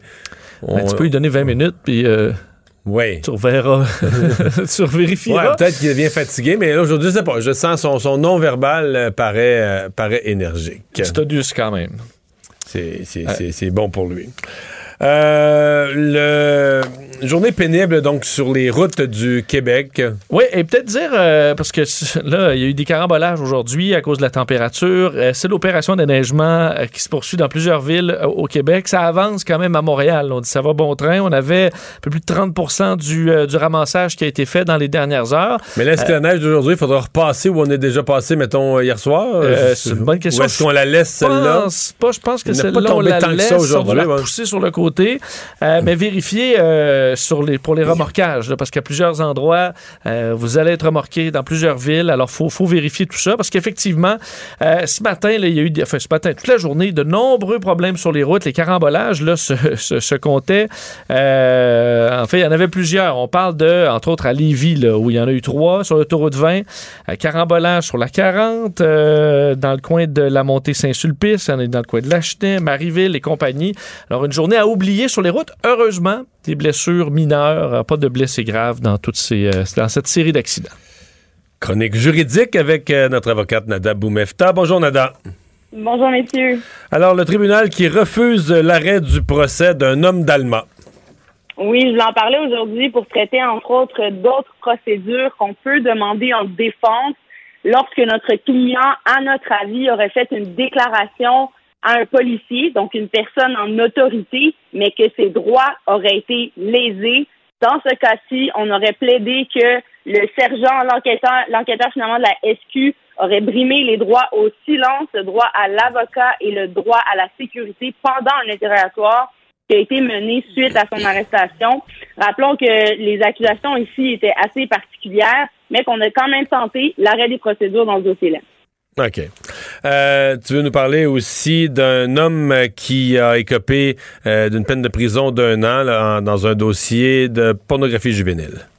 Oui, peut-être pour faire un autre lien, donc avec le premier dossier où il y avait des accusations euh, d'avoir sollicité finalement des personnes mineures pour des services sexuels et on a tenté l'arrêt des procédures là-dedans dans un autre dossier où on parle de pornographie juvénile. On a été capable de retracer et d'aller perquisitionner finalement la maison de cet individu-là, âgé de 49 ans, qui possédait et distribuait finalement de la pornographie juvénile. Il devra purger une peine de 12 mois de détention pour vous dire à quel point on tente de faire cesser cette euh, problématique dans notre société et à quel point on sait, messieurs, que ça existe plus que jamais, surtout par cette facilité de connexion et de partage. Mais rappelons aux gens qu'il est facile de retracer. Évidemment, c'est un travail ardu de la part de nos enquêteurs. Ce n'est pas toujours facile de mettre la personne derrière l'écran. C'est facile de retracer, de pouvoir dire où ils sont, qu'est-ce qu'il en est. Mais quand la preuve devient aussi forte, on voit quand même une majorité de dossiers se terminer par des plaidoyers de culpabilité et des sentences qui sont plaidées ou des suggestions communes devant nos tribunaux en la matière. Euh, mais euh, quand, euh, bon, là, 12 mois de prison, euh, quand il ressort, là, bon, après une libération conditionnelle ou au terme de la peine, est-ce qu'il y a une gestion ou un suivi de l'utilisation des outils informatiques, de la connexion, etc.? Est-ce qu'on comment on s'assure que la personne ne va pas retourner puis euh, recommencer à télécharger puis échanger du matériel du même du même type? C'est une excellente question et le but ici, c'est de réduire évidemment le risque de récidive et s'assurer que ces gens-là, comme tu le dis, Mario, après avoir purgé leur sentence, disons ici 12 mois, ben que non seulement il y a eu un effet dissuasif sur cet individu-là, donc là, on revient au principe d'application des peines, on va en tenir compte de ça, de l'action et de comment cette personne-là sera encadrée en sortant, mais j'aimerais également mentionner qu'il y a toujours euh, et souvent, en fait, quand on fait des suggestions communes ou à, joint à une sentence euh, de détention, ce qu'on appelle une probation. Donc, généralement, ce type d'individus-là, quand ils vont revenir dans la société ou être remis en liberté, ils seront suivis par des agents. Et là, dépendamment du dossier, est-ce qu'on exige ou on impose des conditions suite à la remise en liberté, comme par exemple le fait de ne pas avoir droit euh, d'accès à Internet, par exemple. Donc, ça, ça, peut être imposé. Ne pas avoir de Wi-Fi et c'est vérifié par les enquêteurs en fonction de quelle compagnie cette personne-là, euh, avec qui elle fait affaire. Donc, ça, c'est le type de choses qu'on peut imposer. Dans le même cadre de situation où on peut avoir des accusations d'agression sexuelle euh, contre des mineurs, on peut interdire à quelqu'un de se retrouver dans un rayon de 100 mètres d'un parc ou d'une école ou de, de mineurs âgés de moins de 16 ans. Donc, tout ça peut être prévu, effectivement, suite à la remise en liberté, encore une fois, pour réduire euh, le risque de récidive. Nada, merci beaucoup. À demain. Mario Dumont et Vincent Dessureau. Deux générations, deux visions, deux fois plus d'informations. Cube Radio. Vous avez 24 minutes dans une journée. Tout savoir en 24 minutes. Pour s'informer et comprendre en 24 minutes, ici Mario Dumont, en compagnie de Vincent Dessureau, des studios de Cube Radio, la station d'affaires publique de Québecor. Voici Tout savoir en 24 minutes. Tout savoir en 24 minutes. On attendait, on souhaite euh, arriver rapidement à un pic hein, des soins, euh, bon, de, de- de la pression aux soins intensifs et dans le système hospitalier euh, régulier. On y arrive euh, tout presque, là, selon les chiffres dévoilés aujourd'hui. Euh, bon, les hospitalisations, là, on parle de plus 8, 3425 personnes hospitalisées au Québec. Mais c'est aux soins intensifs qu'on voit une première baisse depuis un très long moment, moins 3, 285 personnes hospitalisées en ce moment aux soins intensifs. Alors, est-ce que c'est encourageant? Est-ce qu'on verra une baisse Mais euh, le demain plus, encore? Le plus 8 à l'hôpital, ça a été plus 200, plus 150, plus 120, plus 100, plus 80. Hier, c'était plus 36. Aujourd'hui, plus 8.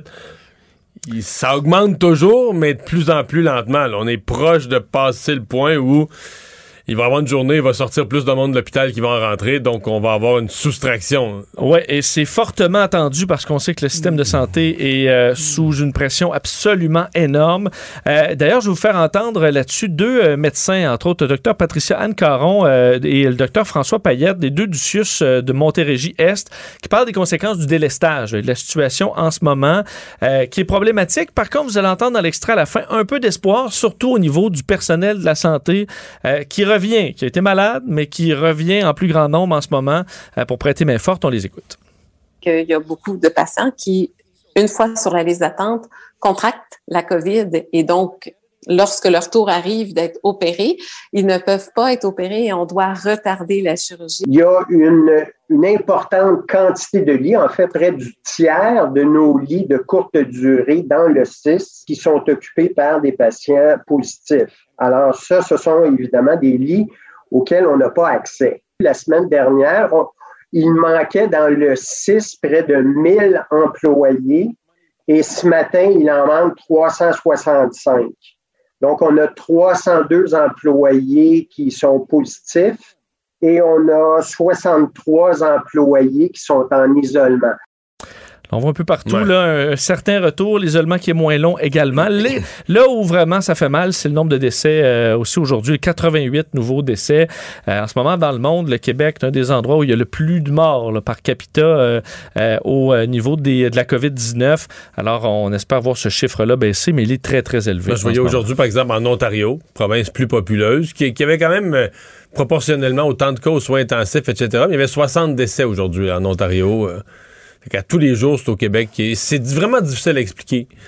Euh, tu sais, t'as beau dire... euh, Est-ce que c'est rendu aux soins intensifs? Là, on offre Ouais. moins de services? Ben, Est-ce moi, que ça les- peut être le froid carrément? C'est- ce que les médecins Là, disent, c'est- ce que les médecins disent en soins intensifs, c'est que eux, ils en échappent pas beaucoup là. Que les gens qui décèdent souvent, c'est des gens qui sont très malades, qui sont hospitalisés et qui décèdent parce qu'aller aux soins intensifs, là, c'est, le mot le dit, c'est des soins intensifs.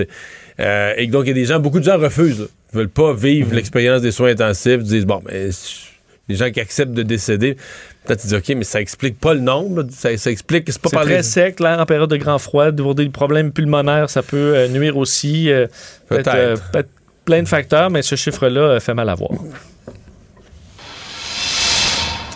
Toujours, euh, bon, relié à la pandémie, euh, aujourd'hui est attendu ce rapport, là, le rapport Castonguay, la commissaire Joanne Castonguay, déposé aujourd'hui sur euh, l'analyse scientifique, c'est ce qu'on nous explique, là, comprendre de manière scientifique ce qui a fait défaut au printemps 2020, alors la fameuse première vague qui aura fait, euh, ben, qu'au- en fait, on parle d'une véritable hécatombe, on sait chez nous, là, 4836 personnes âgées en milieu d'hébergement pour aînés qui sont décédées, Euh, la commissaire qui a parlé aujourd'hui d'un échec collectif, disant le Québec n'était pas je vous fais entendre un extrait. L'alerte n'a pas été sonnée au bon moment, euh, étant donné l'impact que la pandémie a eu dans les CHSLD. Ce que les gens disent, c'est qu'on a tardé à réagir puis que le système de vigie n'était pas approprié. C'est pas un portrait nouveau, hein, mais qui est expliqué dans ce, dans ce rapport. On explique qu'on ne disposait pas d'un plan actualisé de gestion de crise, que la quantité d'équipements était, euh, bon, était en nombre insuffisant, euh, partage des rôles et des responsabilités qui étaient confus. Alors, on dénote plusieurs problèmes à ce niveau-là. Un paternalisme également du ministère de la Santé et des Services sociaux envers euh, les aînés, de sorte qu'on n'écoutait pas, on dictait en gros la, façon dont on allait, allait s'occuper des personnes âgées sans écouter nécessairement les gens de ce milieu. Question aussi au niveau euh, du directeur na- national de la santé publique, euh, on demande une plus grande transparence euh, autour des avis du directeur national de santé publique. On parle du sous-financement de ce secteur au cours des dernières années qui a été un peu laissé pour compte, même par rapport à la moyenne canadienne. On dit bon qu'il n'est pas nécessaire d'engager dans l'immédiat des réformes de la structure du- de l'organisation des acteurs de santé publique, mais il y a assurément des questions à se poser, de sorte qu'on demande, a quatre grandes recommandations, là, donner sur les résultats pour des, en fait, d'avoir des données sur les résultats pour des soins et euh, services hébergement performants. Mais juste de- celle-là, c'est quand même gros. Là. Tu, tu reconnais dans un rapport de commissaire à la santé que ton système de santé gère pas les résultats. Gère le processus. En d'autres termes, t'as comme. euh, c'est comme si au, au ministère ou dans l'administration, les hauts fonctionnaires, quand tu dis, nous, on l'a mis en place. Il y avait un protocole, une chose à mettre en place, puis on l'a fait. là. Ouais, mais. A pas- ça n'a pas marché. Tu comprends? C'est comme. Je comprends, t'as une chaîne de montage de voiture, mais tu regardes Ah, jamais au bout du compte si la voiture elle roule Ah, bien. ouais. La, la voiture, elle roule jamais. Là. Tu mets sa route, tourne la clé, elle part jamais. tu fais juste en ajouter dans tu non, non, hey, wow, wow, wow, Ah, la chaîne de montage Toute la chaîne de montage est là. Le toit est passé à chaque étape. Il y avait 398 étapes. elles ont pas- tout est correct. On a là. des comités qui ont tout vérifié. On n'a jamais conduit la voiture. Non, jamais vérifié. Elle marche-tu? Tu, tu tournes la clé à part, euh, tu tournes la courbe, tu, tu prends une courbe, tu tournes le volant, elle suit la courbe. euh, T'as-tu, t'as- t'as- marche-tu l'auto? Non, Là, elle ça- perdait toujours une roue, on s'en est pas rendu compte. Ben, c'est parce que c'est comme si on se dit, non, ça, c'est pas. euh, c'est plus de nos affaires rendues là. Parce qu'on parle de soins de santé mieux intégrés aussi dans les milieux de vie, stratégie gouvernementale axée sur la valeur en santé, soit l'amélioration de la santé, du bien-être de la population. Euh, bon, alors des constats comme ça qui, euh, bon, amènent Christian Dubé à réagir aujourd'hui, disant accueillir ce rapport euh, et euh, remerciant la commissaire pour son travail. Nous avons la ferme intention de donner suite à ce rapport. C'est ce que dit Christian Dubé. Est-ce que par contre ça va calmer euh, les demandes de l'opposition qui souhaite une enquête, car bon, une enquête publique complète sur euh, la première vague? On verra parce que c'est pas un rapport qui cherchait à Non. pointer du doigt des coupables. À mon avis, le, Ça a rap- pas été le ouais, cas. à mon avis, le rapport de la coroner va être un peu plus proche de ça. là. Elle a fouillé, la coroner a fouillé beaucoup, parce que d'abord, elle a interrogé des gens, elle a fouillé beaucoup plus proche euh, de justement là, de la responsabilité de chacun, puis de qui a fait quoi là, au cours de ce printemps 2020. Tout savoir en 24 minutes. Point de presse de Justin Trudeau où euh, fait qu'il manquait pas de sujet aujourd'hui, euh, Mario, euh, en commençant par l'inflation. la période des questions manquait pas de sujet. Parce que son énoncé, euh, c'était général. là. C'était plus- oui, c'était en plein dans ton émission. aujourd'hui. Moi, je de- revenu en disant bon, pas de grands points, de grandes Ben, annonces de M. vraiment, Trudeau aujourd'hui. non. Euh, bon, on parlait quand même, il a été effectivement questionné sur plusieurs sujets d'actualité, incluant l'inflation, parce qu'aujourd'hui, on dévoilait, euh, bon, au niveau d'inflation jamais vu en euh, 30 ans au pays. Euh, et là-dessus, euh, le premier ministre changera pas de stratégie, souhaite pas avoir nécessairement de nouvelles façons d'attaquer ce problème-là, qu'il voit comme directement relié à la pandémie, donc euh, d'une durée plus courte dans le temps. Je vous fais entendre le premier ministre là-dessus. Nous sommes évidemment préoccupés par ce phénomène mondial de l'inflation. Euh, c'est causé par cette euh, pandémie globale, mais aussi par euh, des, des problèmes dans les chaînes d'approvisionnement. Aujourd'hui, il doit annoncer un plan pour renverser l'augmentation dans le coût de vie que son gouvernement a causé auprès des Canadiens. Ce n'est pas assez de blâmer les autres pays.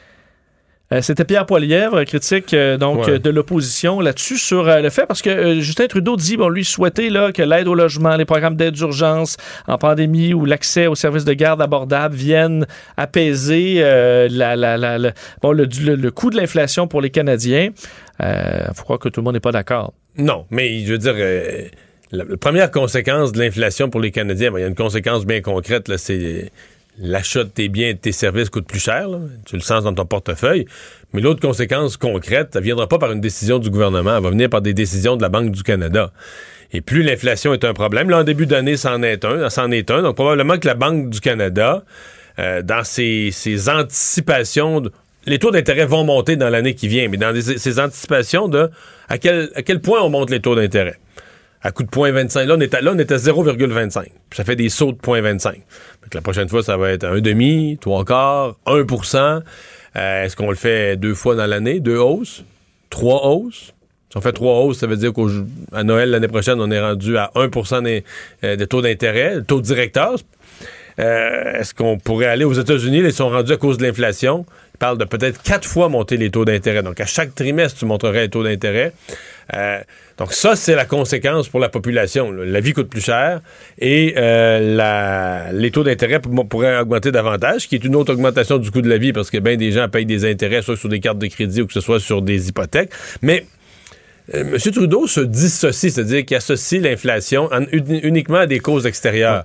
C'est comme ça partout dans le monde, entre autres. Ben, oui, mais parce que c'est beaucoup ça dans les pays où les gouvernements ont dépensé exagérément. Et c'est le cas du Canada, où le gouvernement a dépensé tellement qu'à un point, il a imprimé de l'argent et a créé artificiellement, tu, tu, tu, crées, tu fais apparaître artificiellement de l'argent. Ben, il y a une partie de cet argent artificiel-là qui devient, non pas, c'est pas de la vraie nouvelle richesse dans le pays, là ça se perd juste en hausse de prix sur les biens et les services, les marchandises que tu as déjà. Euh, dans les autres dans les autres sujets aujourd'hui, parce qu'il y en avait euh, plusieurs, un mot sur l'Ukraine euh, qui, qui, inquiète euh, Justin Trudeau. C'est extrêmement préoccupé par la situation là-bas. On sait que la Russie a stationné environ 100 000 soldats, de nombreux chars d'assaut, aussi de l'artillerie lourde à la frontière avec l'Ukraine, ce qui est dénoncé par à la fois les Américains et les, Canadiens. Craint carrément un conflit armé en Ukraine, se disant préoccupé, dit par le positionnement du gouvernement russe, par ce qu'il est en train de dire, et les envois de soldats à la frontière avec l'Ukraine. C'est une inquiétude partagée par nos alliés travers le monde et par le gouvernement ukrainien. Oui, oui. Puis, euh, si tu lis les journaux européens, le langage a changé. Tu sais, il y a dix jours, c'était des rencontres diplomatiques avec l'OTAN, puis on pensait que ça allait... on pensait que ça allait prendre son... On dit que ça, allait prendre son chemin, là, des discussions diplomatiques. Mais là, euh, ça parle abondamment de guerre, de conflit armé, euh, d'invasion de l'Ukraine par l'armée soviétique, l'armée l'armée russe, qui, qui, qui déclencherait je veux dire, tu peux pas laisser passer ça. Ça déclencherait une série d'actions. Si les Russes rentrent, les soldats russes rentrent vraiment sur le territoire de l'Ukraine. Ils franchissent une ligne rouge, là. Oui, oui, oui, qui déclenche une cascade d'événements. Et j'ai aimé là-dessus la fermeté de monsieur, euh, de monsieur Trudeau. Et euh, des inquiétudes aussi sur les Olympiques. Pour terminer euh, là-dessus, Justin Trudeau qui euh, s'inquiète de ce qui a été rapporté, entre autres, par Radio-Canada CBC là, sur le fait que des tests en Chine sont extrêmement sensibles et semblent détecter des infections de la COVID qui datent de même plusieurs semaines. ce qui amène des doutes sur des athlètes qui pourraient se retrouver là-bas, testés positifs, être retirés de, de leur compétition. Envoyés dans un isolement pas agréable. Dans un isolement sûrement pas agréable, alors qu'ils seraient en état de compétitionner. Aujourd'hui, Justin Trudeau Euh, dit qu'il y avait des préoccupations spécifiques. S'il y a des préoccupations spécifiques par rapport au test, on va faire des suivis. J'espère que la Chine va permettre aux Jeux olympiques de se dérouler euh, et euh, d'être, bon, permettre aux athlètes de partout d'être à leur meilleur pour pouvoir célébrer ce moment sportif rassembleur à travers le monde. Mais on sent que l'inquiétude augmente beaucoup. On parlait tantôt avec Dominique Gauthier, ex-athlète, entraîneur également, qui disait qu'il y avait des inquiétudes et ça s'est transformé en peur carrément dans les derniers jours avec ce qui se passe présentement présentement en Chine, alors des jeux qui euh, commencent à stresser de nombreux athlètes. Toujours dans le monde du sport, euh, c'était très attendu euh, de voir euh, finalement et de pouvoir rencontrer Ken Hughes, le nouveau directeur général du Canadien. On a appris plus tôt cette semaine qu'il allait remplacer Marc Bergevin à ce titre et c'est un homme peu connu des fans du, du, Canadien. Alors, il a été dévoilé officiellement en point de presse aujourd'hui sur la glace du Centre Bell. On avait descendu d'ailleurs la, la, la, la, structure centrale, le, le, comment on l'appelle? Le tableau. Le tableau, le tableau indicateur central, pardonnez-moi, au centre donc euh, pour faire un petit fond à cette, euh, conférence de presse où euh, le propriétaire Jeff Molson, vice-président Jeff Gorton était présent et au centre, ben, le nouveau DG du Canadien, Kent Hughes, qui a parlé rapidement, mais on voulait voir son niveau de français, entre autres. Ça intéressait plusieurs personnes. Ben, je vous laisse entendre où il parle de l'importance pour lui qu'avait le Canadien et à quel point c'est un honneur de prendre ce poste. Pour un gars d'ici, être le directeur général des Canadiens est une occasion d'une vie. Mon parcours d'agent m'a emmené partout dans le monde hockey et Montréal demeure pour moi la plus grande ville d'hockey. La passion des partisans ici est sans pareil. Et plus loin, c'est pas en réponse à des questions, il y a carrément, on lui a demandé ce qu'il avait hésité parce que c'était pas un gars qui était sur le chômage. Là. Il y avait, euh, je sais pas comment il devait gagner en revenu, Vincent. on disait qu'il y avait 290 millions de valeur en contrat, de contrat chez Quartex. Mais non, mais je veux dire, il doit. Écoute, un agent, là, mettons, dans le monde artistique, qui se prennent des bons pourcentages, mais mettons, mettons 1% Mettons qu'à lui, dans sa poche, il revient, mettons 1 Oui, là, ça fait c'est 3 deux millions, pour- presque 3 millions. Presque hein. 3 millions par année. Là. Mais admettons que tu as fait ton argent, là. Et que là, tu es un petit Ouais, ouais, gars non, de je le Montréal. crois. Puis on Je le crois, là, je le crois, Canadien. Tu as fait le tour de ta carrière d'agent de joueur. Euh, ça doit pas être des mauvais salaires non plus, là, Non, du Canadien. non, mais je là. pense, pas, euh, je pense pas qu'ils peuvent l'amener au même salaire. Non, je pense pas. Mais l'opportunité. Non, je crois ça. Je crois euh, ça. Puis un nouveau défi. Tu dis, regarde, on me donne le, on me donne le, le- le pouvoir de monter une équipe. Et lui, ce qu'il y a, dans, le- ce qu'il y a de beau dans le défi, tu sais, c'est quoi? C'est qui est énorme. C'est impossible de faire pire. il prend l'équipe, le jour où il prend l'équipe, son dernier de la ligue. C'est vrai qu'à partir de là. Tu ne euh, peux que 32 sur t'améliorer. 32. T'imagines-tu comment c'est rassurant, ça, dans la vie? Ça, c'est vrai. Il dit par contre, c'est une chose à la fois, pas dévoiler son, son plan de match euh, clair sur ce qui s'en vient, disant tout simplement, là, il, était, euh, il vient de l'apprendre, négocier son contrat, et là, il va s'asseoir avec, euh, avec Jeff et Geoff pour pouvoir voir un peu la situation, rencontrer les joueurs, beaucoup de pain sur la planche. Mais euh, entre autres, il y a le repêchage qui sera travaillé, la situation actuelle avec les Canadiens, gardien de but. Euh, c'est pas la liste, la liste. Mais la première étape là, qui va y arriver, ben, il y a bien des étapes, c'est la date limite des échanges. Là. Euh, les équipes qui veulent se renforcer pour les, euh, pour les séries seront peut-être prêtes à donner aux Canadiens quelques bons choix au repêchage pour venir chercher dans l'équipe euh, certains noms, euh, des Toffoli, des, des Petrie, je sais plus s'ils vont encore quelque chose. Parce qu'il y en a... Mais c'est que tu sais plus, est-ce que, le Can- est-ce que les agents des joueurs ou la direction du Canadien va pouvoir convaincre d'autres équipes que, écoute, il est Ah, encore bon. bon, ouais. Il est encore bon, c'est juste que cette année, c'est tellement difficile pour l'équipe, tu peux pas juger. Parce qu'ils ont tous de mauvaises performances. Ça fait que- Ouais, il n'y en a pas un qui ressort en disant lui au moins. euh, non, pas ben ben. Mais faut-tu convaincre l'autre équipe que le. On peut, peut pas les juger basés sur la performance dans une saison aussi euh, difficile, avec autant de blessés, avec autant de problèmes, avec. euh, Ken Hughes est de retour chez lui à Montréal et euh, ben, vi- vivra le classique, c'est-à-dire euh, des problèmes sur les routes, euh, des tempêtes. Lui qui était à Boston depuis a des plusieurs tempêtes à années. Boston aussi. Il y avait de la Oui, neige quand oui, même. oui, Il il ça. Oui, ça c'est vrai, mais là on est, on c'est la totale. Aujourd'hui, il y a eu beaucoup de problèmes sur les routes en raison de cette chute de neige quand même et, et bon et beaucoup de vent qui aura causé des problèmes à plusieurs endroits au Québec, particulièrement dans le secteur de Lévis là, où trois carambolages carrément sont venus fa- faire des problèmes sur l'autoroute 20. Le premier là où euh, bon on, on peut embarquer vers la- l'avenue Ta- Taniata, kilomètre 318, et ensuite deux autres gros accidents euh, autour. On parle de quelques dizaines de voitures impliquées.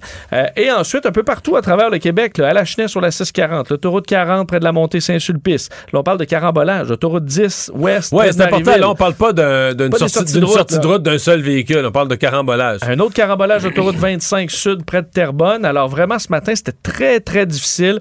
Un carambolage dans le secteur de Mirabel sur l'autoroute 50. Bref, euh, ça a été très difficile. Heureusement, euh, c'était on parle de matériel, quelques blessures mineures, mais pas de blessures graves euh, dans toute cette série d'accidents. Vous dire aussi d'être vigilant un peu partout à travers les villes où on est en opération déneigement qui se poursuit. On disait à Montréal d'ailleurs que ça, allait bon train, mais il faut faire attention au remorquage dans ces périodes de, de déneigement massif. Nouvelle assez particulière, euh, Mario, que je trouve très intéressante euh, concernant une compagnie québécoise, euh, assurément peu connue, je pense, des Québécois, mais qui... Qui va peut-être euh, devenir plus connu là, dans va- les mois à venir. Ouais, dans les mois à venir, qui s'appelle Top Aces. C'est une compagnie, pour essayer de vous expliquer un peu ce qu'ils font, servent d'ennemis à des pilotes de chasse. Alors, ils font déjà ça avec l'armée canadienne présentement. Donc, pour éviter d'utiliser les CF-18 qui coûtent extrêmement cher euh, à faire voler, donc pour limiter le nombre d'heures de vol, euh, on devient en quelque sorte, si on est chez Top Aces, on est un pilote, par exemple, de F-18 à la retraite, travaille chez Top Aces. On aura donc un avion de chasse moins coûteux à faire voler et on sert d'ennemi. Alors, t'entraînes les Ils pilotes. se tirent pas dessus pour vrai. Là. Ils se tirent pas dessus pour vrai, c'est des programmes euh, informatiques, c'est des manœuvres qui sont pratiquées. Mais en gros, c'est une compagnie qui sert à entraîner des pilotes de chasse en jouant l'ennemi, ce qui permet de sauver des heures de vol aux précieux Mais avions eux sont quand même propriétaires d'avions qui ont déjà été des avions de chasse, quoi. Tout à fait, des flottes de, de jets. dans- pour l'instant, c'était surtout des Alpha Jets, comme ce qu'on a, euh, ce qu'ils ont à Bagotville, par exemple, pour entraîner les pilotes de chasse canadiens. C'est des Alpha Jets, des petits avions de chasse très agiles qui peuvent servir donc d'ennemis. Mais là, dernièrement, ils ont signé, ça avait fait d'ailleurs les manchettes l'an dernier, en janvier, un contrat gigantesque avec l'armée américaine. Donc, on parle d'un euh, contrat jamais Donc, c'est vu une firme de Montréal qui va entraîner les pilotes de chasse américains de Ah, la US. Air Force avec des F-16. Euh, donc des F-16 possédés par une compagnie privée. Moi, j'avais jamais vu ça. Donc, des F-16 israéliens, entre autres, qui ont été achetés, euh, transportés aux États-Unis. Et là, hier a eu lieu leur premier vol euh, d'un F-16 équipé de leur nouveau système parce qu'ils ont un dispositif qu'ils ont développé. L'entreprise québécoise a développé un système euh, qui est à bord de, de leur F-16 qui a pour fonctionnalité d'imiter les fonctionnements de plusieurs types d'avions de chasse d'un peu partout dans le monde. Alors, si tu veux simuler que tu es tel avion, tel avion, tel avion d'un ennemi russe, euh, d'un avion israélien, d'un avion du Maroc, peu importe, euh, on est capable de faire ce genre de transfert-là de technologie pour pouvoir utiliser un seul F-16 et entraîner les pilotes à faire face à une diversité d'ennemis. Alors, euh, c'est vraiment euh, bon un travail monumental qui a été fait sur quatre ans par Top Aces, qui va donc préparer ces avions de chasse. On a acheté plus d'une vingtaine euh, Mais de quand, F-16. Il- quand mettons, l'armée américaine cherche une compagnie pour entraîner ses pilotes, là, tu dois pas avoir beaucoup d'appels d'offres. Euh, donc moi, t'es le seul, t'es le seul soumissionnaire, t'es- ils doivent être les seuls qui ont cet équipement-là, qui ont cette Quelques compétence-là. compagnies qui en font un peu, je pense, mais c'est le, ça devient le, le- le fleuron, euh, bon, le, plus gros dans cette, euh, disons, dans cette, ce marché de niche un peu, mais euh, qui se gère à coups de milliards. Là, on s'entend, là, les budgets Oui, je comprends en que ça te, prend des gros revenus, ça te prend des gros revenus de tes contrats parce qu'acheter des avions de chasse, c'est pas, c'est pas bon marché. Là. Alors, on peut s'attendre à voir euh, cette, euh, cette compagnie québécoise grandir parce qu'ils peuvent avoir des clients un peu partout dans le monde et là, font une percée très importante aux États-Unis. La première variété de Star Academy euh, avait été reportée. Et là, les nouvelles fois.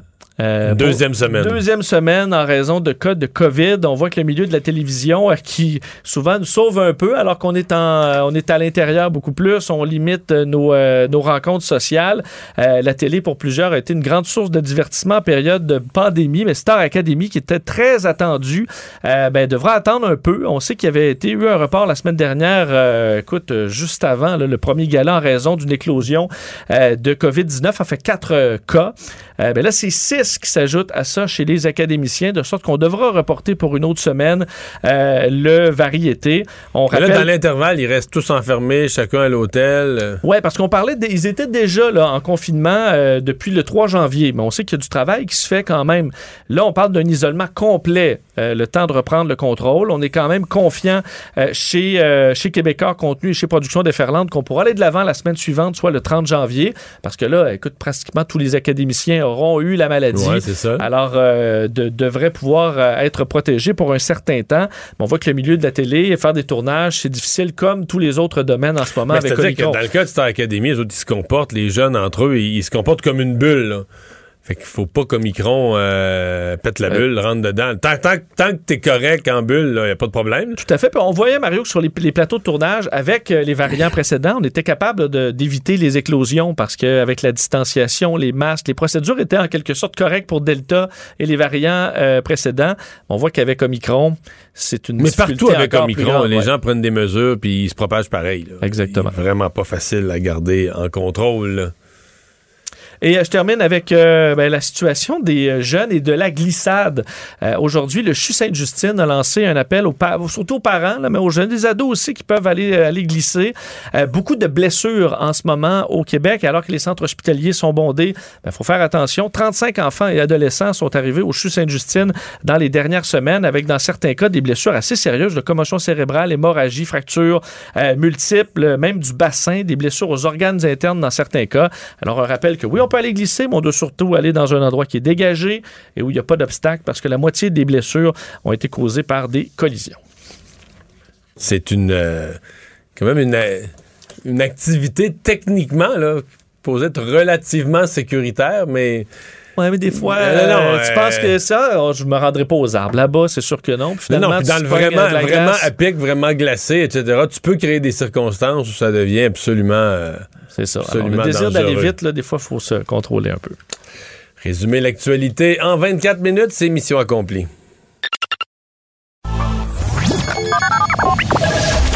Mario Dumont. Joignez-vous à la discussion. Appelez ou textez le 187 Cube Radio 1877 827 2346.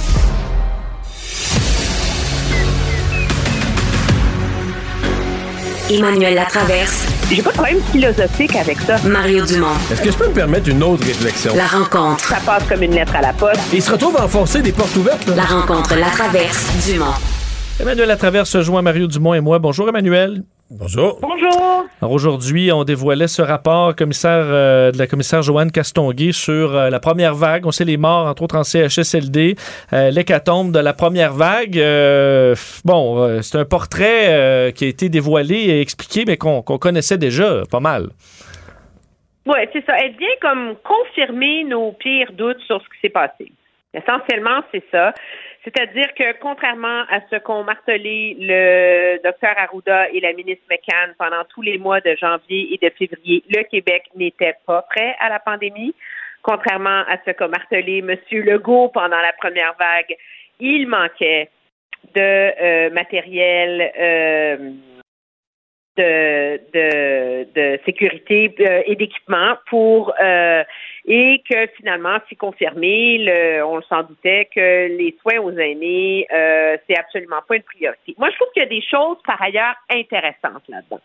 On comprend à quel on comprend une espèce de, de vide sidéral qui se crée dans cette machine bureaucratique. Il faut quand même le faire. Le Québec avait un plan de pandémie en 2006. On l'a mis à jour avec le H1N1 en 2009.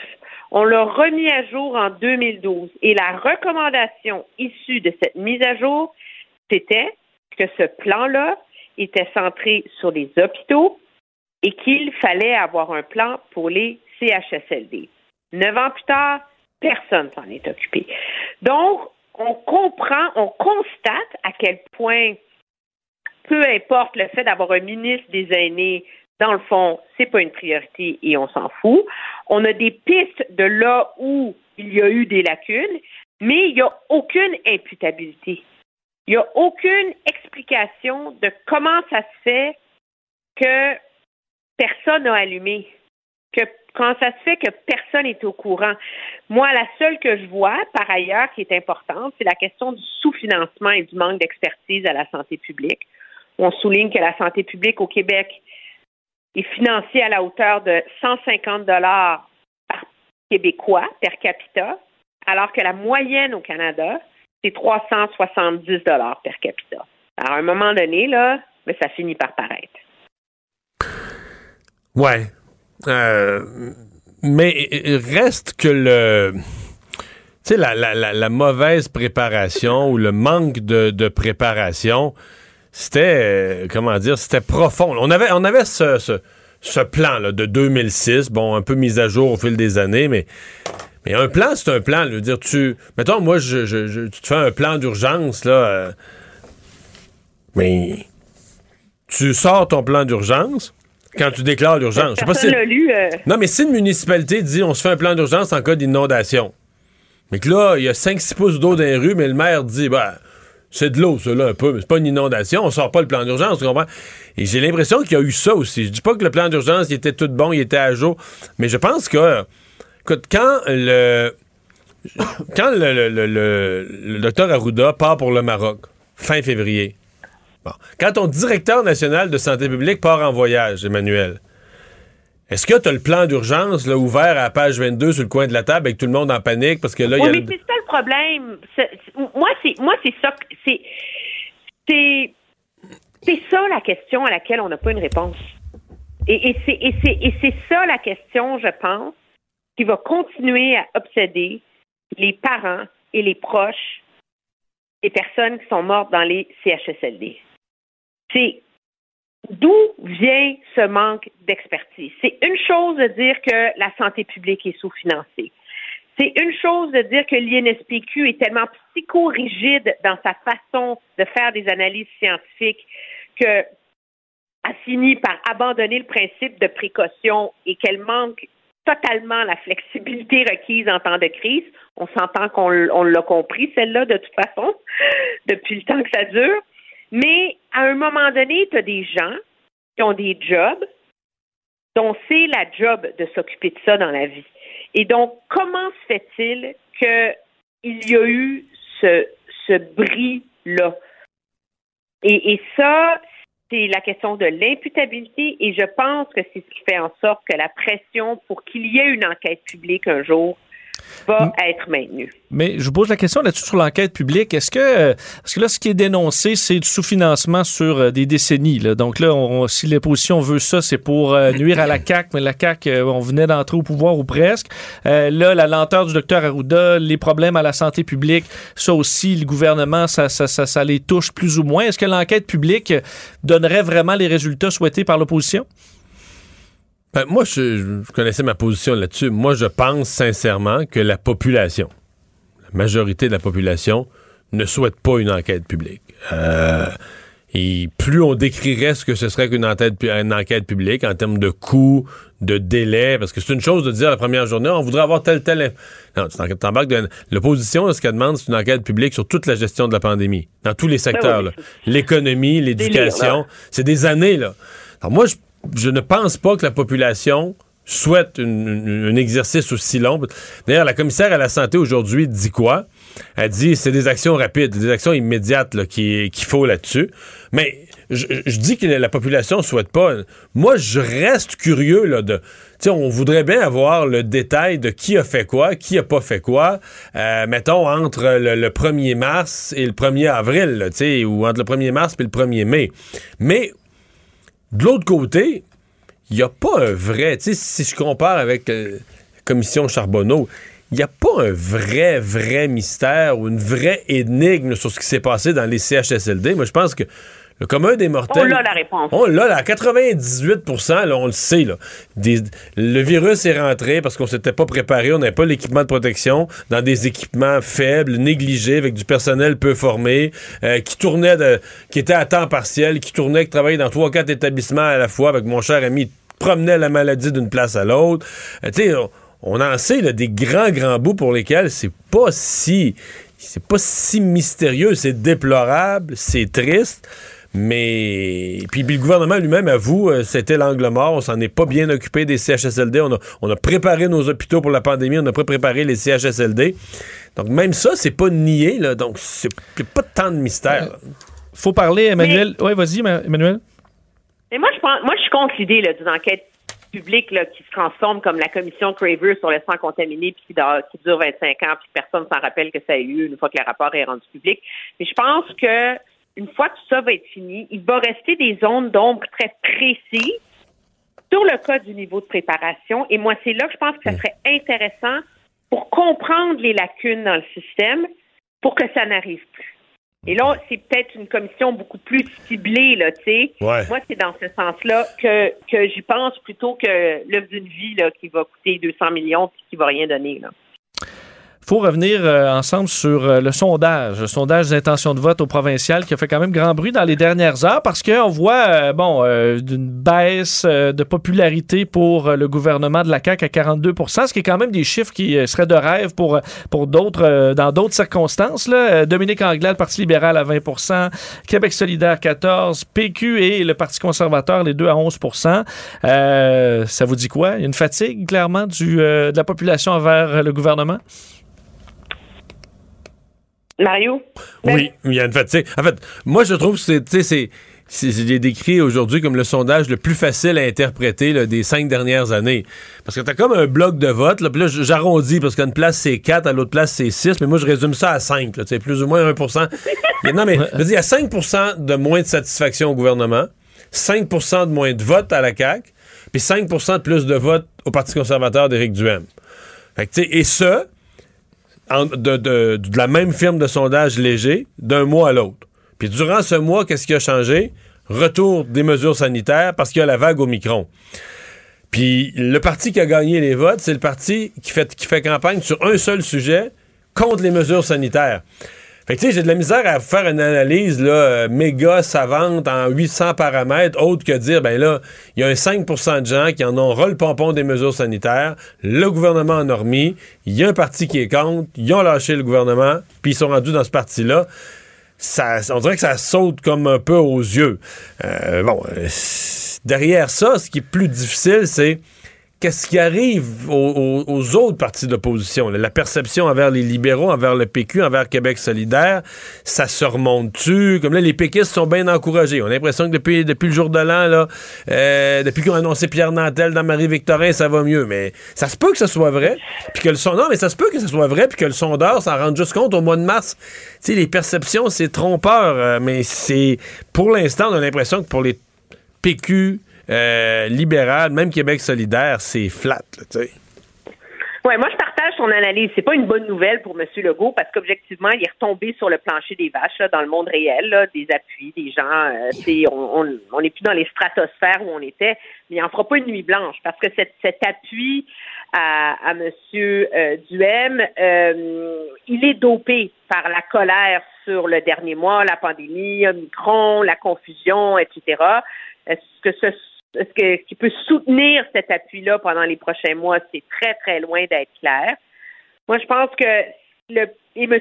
Legault, il faut le dire, bénéficie du fait qu'il y a quatre partis d'opposition. Donc, il n'y en a aucun qui réussit à coaliser le vote anti-CAC. Euh, et ça, ça le sert énormément, un peu comme Jean Chrétien à l'époque où la droite était divisée au, euh, dans le reste du Canada. Pour le pour le Parti euh, québécois, le gros problème, PSPP, Paul Saint-Pierre Plamondon, je veux dire, il n'y a même pas une majorité d'électeurs péquistes qui pensent qu'il faut un bon premier ministre. Mais ils ne connaissent pas. Même les électeurs péquistes le connaissent pas. alors, il y a un déficit tellement énorme, ça peut se transformer en avantage pour lui. Moi, dans mon esprit, pour le PQ, tout va se jouer dans Marie-Victorin. Il n'a pas le choix de la gagner. Je suis d'accord. Et c'est sa planche de salut vers la prochaine élection. Mais s'il la gagne, il peut euh, rallumer le réverbère. Hey! à demain, Emmanuel. Salut. Mario Dumont et Vincent Dessureau. Inséparables comme les aiguilles d'une montre. Cube Radio. Pour un gars d'ici, être le directeur de général des Canadiens est une occasion d'une vie. Mon parcours d'agent m'a emmené partout dans le monde d'hockey et Montréal demeure pour moi la plus grande ville d'hockey. La passion des partisans ici est sans pareil. On parle aujourd'hui à Jean-François Chaumont, euh, qui couvre le Canadien pour le Journal de Montréal. Bonjour Jean-François. Bonjour Mario. Et, s'il y a une chose qui a été claire, l'extrait on l'a gardé pour ça, mais s'il y a une chose qui a été claire, c'est que Kent Hughes ne, pas, parce qu'il n'y avait pas une bonne job avant, puis elle devait être très payante à la grosseur des contrats qu'il négociait, mais il n'a jamais hésité. C'était l'occasion d'une vie, l'expression qu'il a, employée. Oui, c'est un petit peu la, thématique de Kent Hughes aujourd'hui. Je rentre à la maison, rentre avec l'équipe de son enfance, le Canadien de Montréal. Kent Hughes, 51 ans, qui a grandi à Baconfield. tu disais, Mario n'a jamais hésité c'est possiblement vrai. Le poste de directeur général du Canadien de Montréal était trop attrayant à ses yeux. il a même donné comme exemple Bill Guérin, euh, DG du Wild du Minnesota, qui lui a téléphoné pour lui dire Écoute, tu as la chance de devenir DG du Canadien. C'est l'équivalent d'être DG des Yankees de New York ou des Cowboys de Dallas. C'est prestigieux. Tu dois sauter sur l'occasion. Mais malgré tout, Kent Hughes s'était tiré l'oreille. Il a été le dernier des onze candidats à rencontrer Jeff Gorton, et le comité formé par Jeff Molson. Euh, c'est lui qui était en tout dernier. Il hésitait, dans le fond, à quitter, si on veut, son bébé, son entreprise, sa firme d'agent de joueur qu'il a construit au fil des ans de A à Z. Puis tu disais que ça a une certaine valeur. C'est tout près de 300 millions en contrat avec 21 contrats actifs, dont Christopher Letang, dont Patrice Bergeron, Anthony Beauvillier, quelques joueurs du Québec. Donc oui, il faisait beaucoup d'argent comme agent de joueur, mais le rêve, la passion de, de, découvrir une autre réalité où, dans le fond, c'est un agent qui traverse la culture. Donc, hâte de voir ce qu'il pourra faire avec le Canadien de Montréal. Jean-François, ici, euh, sur les ondes, on a présenté les deux premières questions. C'était plus sur le plan humain et tout ça. Euh, je vois que les journalistes, après, voulaient aller un peu sur le plan hockey. Euh, on n'est pas fou non plus. On sait qu'il c'est pas après, pas après un, jour et demi au bureau qu'il va dire je change Price puis je garde un tel. Là. Mais qu'est-ce que vous avez su? Qu'est-ce qui est-ce qu'il y a des petites lignes, des petites orientations du point de vue hockey qui peuvent nous donner une idée d'où il s'en va? Ben, ton introduction est bonne, Mario. Le Kent Hughes a quand même rappelé qu'il en était à sa deuxième journée. Donc, il doit d'abord et avant tout bien analyser l'équipe, faire ses devoirs avec Jeff Gorton. Moi, je lui ai posé la question, est-ce qu'une reconstruction est envisageable avec le Canadien de Montréal? Je suis convaincu que cette thématique-là a été posée en question lors des périodes d'entrevue. Euh, puis Kent Hughes a dit, ben, reconstruction, retool, si on veut, ou reset, pour reprendre ces mots anglophones. Donc, une réinitialisation, une reconstruction, ce n'est pas impossible. On va regarder ce qu'on doit faire. Lui veut faire du Canadien une équipe qui sera une bonne équipe, pas nécessairement dans un an, dans deux ans, mais à long terme. Puis ce que j'ai aimé aussi de Kent Hughes, c'est qu'il nous disait sa vision d'agent depuis une trentaine d'années lui a permis de découvrir 31, maintenant 32 environnements de en représentant des joueurs. Donc, il savait qu'est-ce que les Penguins de Pittsburgh faisaient de bon pour que Christopher Le Temps soit aussi heureux depuis des années. Pourquoi on a réussi à établir une culture gagnante à Pittsburgh? Je peux me dire qu'il y a Sidney Crosby, il y a Evgeny Malkin, il y a eu Marc-André Fleury dans le passé. Ça va aider grandement. On verra. Du côté de Montréal, on sent qu'il veut être patient, veut comprendre qu'est-ce qu'il a entre les mains, veut analyser son équipe. On a posé la question, est-ce que c'est possible encore de construire autour de Carey Price? Est-ce que Carey Price terminera sa saison avec le, sa carrière avec le Canadien? Là, c'est le propriétaire qui a répondu, c'est Jeff Molson, qui nous a dit, ce qui est important pour l'instant avec Carey Price, c'est qu'il retrouve la santé. On veut revoir le gardien des séries. On veut revoir le gardien qui a été dominant. Donc, Jeff Molson a été très prudent en ne répondant pas directement à la question, mais jamais il a dit oui, oui, oui, il va finir sa carrière à Montréal. Donc, il y a beaucoup de questions. Disons qu'il y a beaucoup de chantiers pour Kent Hughes dans les prochains jours. C'est ce que j'allais dire. Il me semble que c'est tellement gigantesque. C'est tout est à faire. D'abord, tous les joueurs sont échangeables ou à peu près, là, peut-être trois, quatre exceptions près à la date limite dans, quelques semaines. Euh, l'évaluation qu'il y a à faire de l'équipe, le plan. Après ça, tout de suite après, ça va être le repêchage. Euh, peut-être un nouvel entraîneur, probablement un nouvel entraîneur. On a l'impression que c'est toute, un, toute une, charge de travail qui l'attend. C'est gargantuesque, il n'y a aucun doute, mais il va y aller une étape à la fois. La première étape sera possiblement la, période des transactions, qui est au mois de mars cette année dans la Ligue nationale.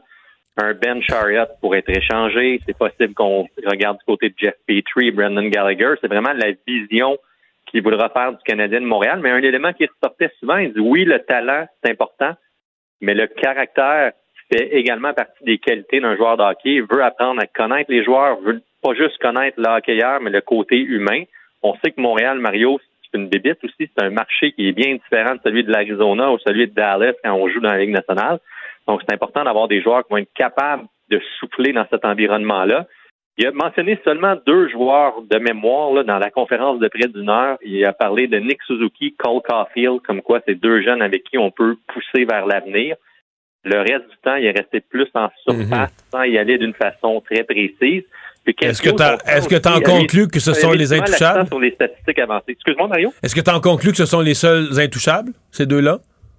Euh, Suzuki, absolument intouchable. Caulfield également. C'est fort possible que sans le dire, ça, peut être un message subtil. Euh, mais je crois que même Carey Price, si jamais l'occasion est très bonne, c'est possible qu'on regarde, mais Carey Price, c'est 10,5 millions pour encore 5 ans. C'est un gigantesque contrat. Euh, c'est plus facile de dire qu'on va échanger tel, tel joueur, mais ils viennent aussi avec des contrats à long terme. Brandon Gallagher, première année d'une saison, d'un contrat de 6 ans. Jeff Petrie, c'est un contrat de 4 ans. Donc, plusieurs gros morceaux du Canadien ont des ententes à long terme et ça peut être euh, un ben, frein à une transaction assez rapidement. Nommons les choses. On ont des ententes coûteuses à très long terme et donnent l'impression sur la patinoire ou par leur santé qu'il reste peut-être plus tant de bonnes années que ça. Euh, il reste peut-être plus de, tant de bonnes années dans le joueur que dans le contrat. Là. mais la bonne nouvelle, c'est que là, au moins, il y a le DG qui est en place, il y a le VP hockey avec Jeff Gorton. On voit comme. On, repart. On a placé les pions. Puis pour les joueurs aussi, c'est peut-être important de, comprendre ce qui se passe avec le Canadien. Merci Jean-François. Mario Dumont et Vincent Dessureau. Joignez-vous à la discussion. Appelez ou textez le 187 Cube Radio 1877 827 2346. Cube Radio. Cube Radio. En direct à LCN. On retrouve Mario Dumont dans les studios de Cube Radio à Montréal. Mario, euh, publication d'un sondage léger aujourd'hui. Je pense qu'il doit y avoir quand même un petit soupir de soulagement pour euh, la CAQ qui perd malgré tout quatre points, mais peut-être ça aurait pu être pire parce que ça a été cinq semaines depuis la conférence de presse de la fin décembre, assez éprouvante pour le gouvernement. Oui, mais c'est quand même un avertissement. Là. Ça, je suis un spécialiste, je connais ça, descendre d'un sondage. Là. Euh, c'est rare que c'est juste un coup en dent de scie. Généralement, ça dure six mois, ça dure plusieurs mois. Et c'est ça que la CAQ va vouloir voir. Là. Le prochain mois, ils vont avoir baissé encore, puis probablement l'autre après. Ben, est-ce que c'est juste trois mois? Est-ce que ça dure six mois? Ou est-ce que ça dure jusqu'à l'élection? Parce qu'à un moment donné, si tu perds deux, trois, quatre points tous les mois, mais sur, euh, sur dix mois, ça finit par faire beaucoup. Donc, euh, pour l'instant, c'est clairement pas la panique. On le voit chez les francophones, la domination est, est absolument incroyable. Mais tu commences à perdre des points, c'est pas une bonne nouvelle. Bon, euh, faut voir qui les gagne, parce que même un sondage, Pierre, sincèrement, très facile à interpréter. La CAQ a perdu 5 points. Le taux de satisfaction envers le gouvernement de la CAQ a baissé de 5 points. Et le Parti conservateur a gagné 5 points. Or, tout ça s'est passé dans le mois où le, variant Omicron a frappé une nouvelle vague, a forcé le gouvernement à mettre en place des nouvelles mesures sanitaires. Et donc, euh, le parti qui récolte les nouveaux points, qui récolte les points perdus par la CAQ, c'est le parti qui est contre les mesures sanitaires. Encore aujourd'hui, son chef Éric Duhem disait, moi, je les enlèverais toutes. on vit avec le virus, il y aura le nombre de cas qu'il y aura, mais on enlève toutes les mesures sanitaires. Donc, c'est difficile de faire une analyse trop savante, autre que, bon, il y a des gens qui sont fâchés contre les mesures sanitaires, euh, qui en veulent, qui n'auraient pas voulu que malgré le variant Omicron, ils n'auraient pas voulu qu'on ferme quoi que ce soit, et donc ils s'en vont vers le parti qui tient ce discours-là. Euh, des gens non vaccinés qui sont fâchés contre le gouvernement, qui se rallient à ce parti-là.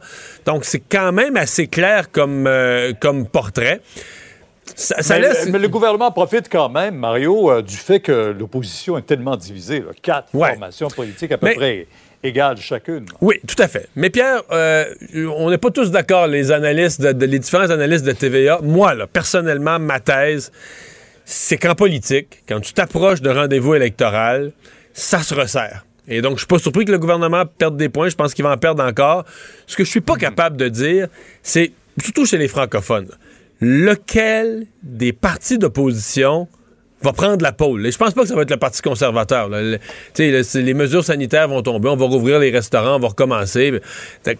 Est-ce que les libéraux peuvent, qui sont quand même l'opposition officielle, peuvent reprendre la pôle? Est-ce que euh, Gabriel Nadeau-Dubois, avec sa popularité personnelle, peut tirer Québec solidaire? Chez PQ, on se trompe pas. C'est Marie-Victorin. Eux, ils se disent la partielle dans Marie-Victorin. On présente un candidat connu, Pierre Nantel. C'est ça qui va rallumer la flamme. tous les partis ont leur espoir, mais pour l'instant, il n'y a aucun des partis d'opposition qui, réussit là, à, prendre la pôle ou à devenir la vraie alternative au gouvernement. Il reste neuf mois pour euh, ce rendez-vous électoral euh, de l'automne. Maintenant, autre rapport sur la première vague, celui de la commissaire à la santé, euh, Mme Castonguay. En fait, son constat, c'est échec collectif. Le réseau était mal préparé. Oui, mais oui, oui. Euh, système de santé généralement inefficace dans sa gestion. Euh, priorité très faible aux aînés depuis longtemps. Euh, priorité faible aux aînés qui s'est poursuivie durant la, pandémie. on était mal préparé de toute façon pour faire face à une pandémie. Il y a des décisions importantes qui ne sont pas prises à des moments clés. Donc, on, on, en sait beaucoup, Pierre. Ça fait. C'est ce qui est arrivé au printemps 2000, 2020 a été décortiqué. Donc là, on a un regard plus global, des pistes de solutions euh, aussi. Mais euh, peut pas dire aujourd'hui que je pense pas qu'il y a beaucoup de lecteurs du rapport qui sont tombés en bas de leur chaise, qui disent avoir découvert, appris euh, des choses, euh, des choses hors de l'ordinaire. Mais il faut le faire cet exercice-là de fond en comble et se poser les questions sur notre système de santé et la priorité qu'on met aux aînés là-dedans. Oui, on aura le rapport de Mme Kamel, la coroner. Là, dans quelques mois. C'est intéressant de suivre ça dans quelques mois. Et l'essence à 1,80 l'été, ouh, les vacances vont coûter cher. Ouais, c'est pas impossible, Pierre. Le, baril de pétrole a beaucoup augmenté. Et euh, ça fait partie. Quand on parle de l'inflation, aujourd'hui, on avait des chiffres records sur l'inflation. Le coût de l'énergie, le coût de, du pétrole, c'est un des, un des facteurs très importants euh, de l'inflation des, euh, des derniers mois. Donc, c'est pas c'est bonne nouvelle pour l'Alberta, mauvaise nouvelle, certains diront peut-être euh, pour euh, l'environnement si l'Alberta commence à produire davantage de pétrole. Mais l'économie canadienne, on, est consommateur, mais de l'autre côté, l'économie canadienne, encore aujourd'hui, en 2022, pour quelques années, repose beaucoup sur le, sur le pétrole. En Alberta, on criait quand le baril était à 20 Mario, demain, 10h, on vous écoute sur LCN. Au revoir. Merci. Alors, euh, Vincent, dans les euh, nouvelles, il y a le ministre des Finances aujourd'hui qui a fait quelques remarques, commentaires sur sa sa, sa, discussion avec Gary Bettman. Oui, et euh, on lui a demandé, euh, bon, en marge d'une commission parlementaire, est-ce que le dossier était clos, là? Parce qu'on sait qu'il a rencontré pendant une heure de façon virtuelle euh, Gary Bettman et Bill Daly qui, euh, pour, pour, parler des Nordiques. Puis on sait qu'après ça, on a dit, ben, on n'a pas. on, Mais eux, on dit, il n'y a pas de dossier, il n'y a pas de dossier, il n'y a pas d'expansion. On a- voit, pas l'opportunité pour répondre à cet intérêt-là pour le moment. Donc, on leur a demandé, est-ce que, on a demandé à Éric Girard, est-ce que le dossier est clos? Il a dit, je ne dirais pas non. Alors, selon lui, c'est pas clos. Il dit qu'il y aura fort probablement, c'est ce que son cabinet a indiqué ensuite, fort probablement d'autres rencontres avec les responsables de la Ligue, mais qu'aucune date n'a été encore fixée. Et il dit, moi, je n'avais jamais rencontré M. Bettman et ni M. Daly.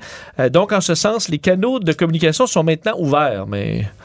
Ouais, non, mais écoute, on, je on sais tourne pas, en Mario, rond. je veux dire, euh, on, on est, tourne on, en est, rond, oui, là. on est sur du très long terme. C'est-à-dire que je pense, euh, peut-être que c'est quelque chose qu'Éric Girard devrait dire. Il y a, pour l'instant, il n'y a aucun projet d'expansion, de transfert d'équipe. Donc, on est sur du très long terme d'inscrire le nom de Québec. Mais On va être là si les Ouais. astres déc- Mais décident les de. Trashers, les Ouais. Trashers d'Atlanta, ça s'est fait vite. Là. Euh, moi, je me souviens, là, on a entendu parler des Trashers, tout va mal, ils vont déménager. Puis la première chose qu'on a su, ils étaient rendus à Winnipeg. Donc, je suppose qu'on se dit du côté de Québec, même si ça apparaît des démarches avec très peu de chances de résultats, on veut au moins inscrire Québec comme une alternative qui existe, Ouais. qui est là. Parce que même s'il y, a, euh, s'il y avait une possibilité, en ce moment, les équipes de sport sont très recherchées, elles ont augmenté de valeur beaucoup. euh, Est-ce que ouais. la Ligue se tournerait pas vers des marchés euh, plus gros? Puis je dis ça, je souhaite le retour des Nordiques, là, mais je com- commence Non, à avoir entendu la chanson souvent. On se comprend que quand Gary Bettman euh, cherche une nouvelle place, mettre une équipe, il magasine pas en premier au Canada. Euh, non, Ça, il a tendance à avoir l'air toujours un peu bourru par rapport à Québec, alors Ouais. euh, c'est peut-être pas un fan. Merci Vincent. Merci. à vous d'avoir été là. Rendez-vous demain, 15h30. Je vous souhaite une bonne soirée. Je vous laisse au bon soin de Sophie Durocher. Cube Radio.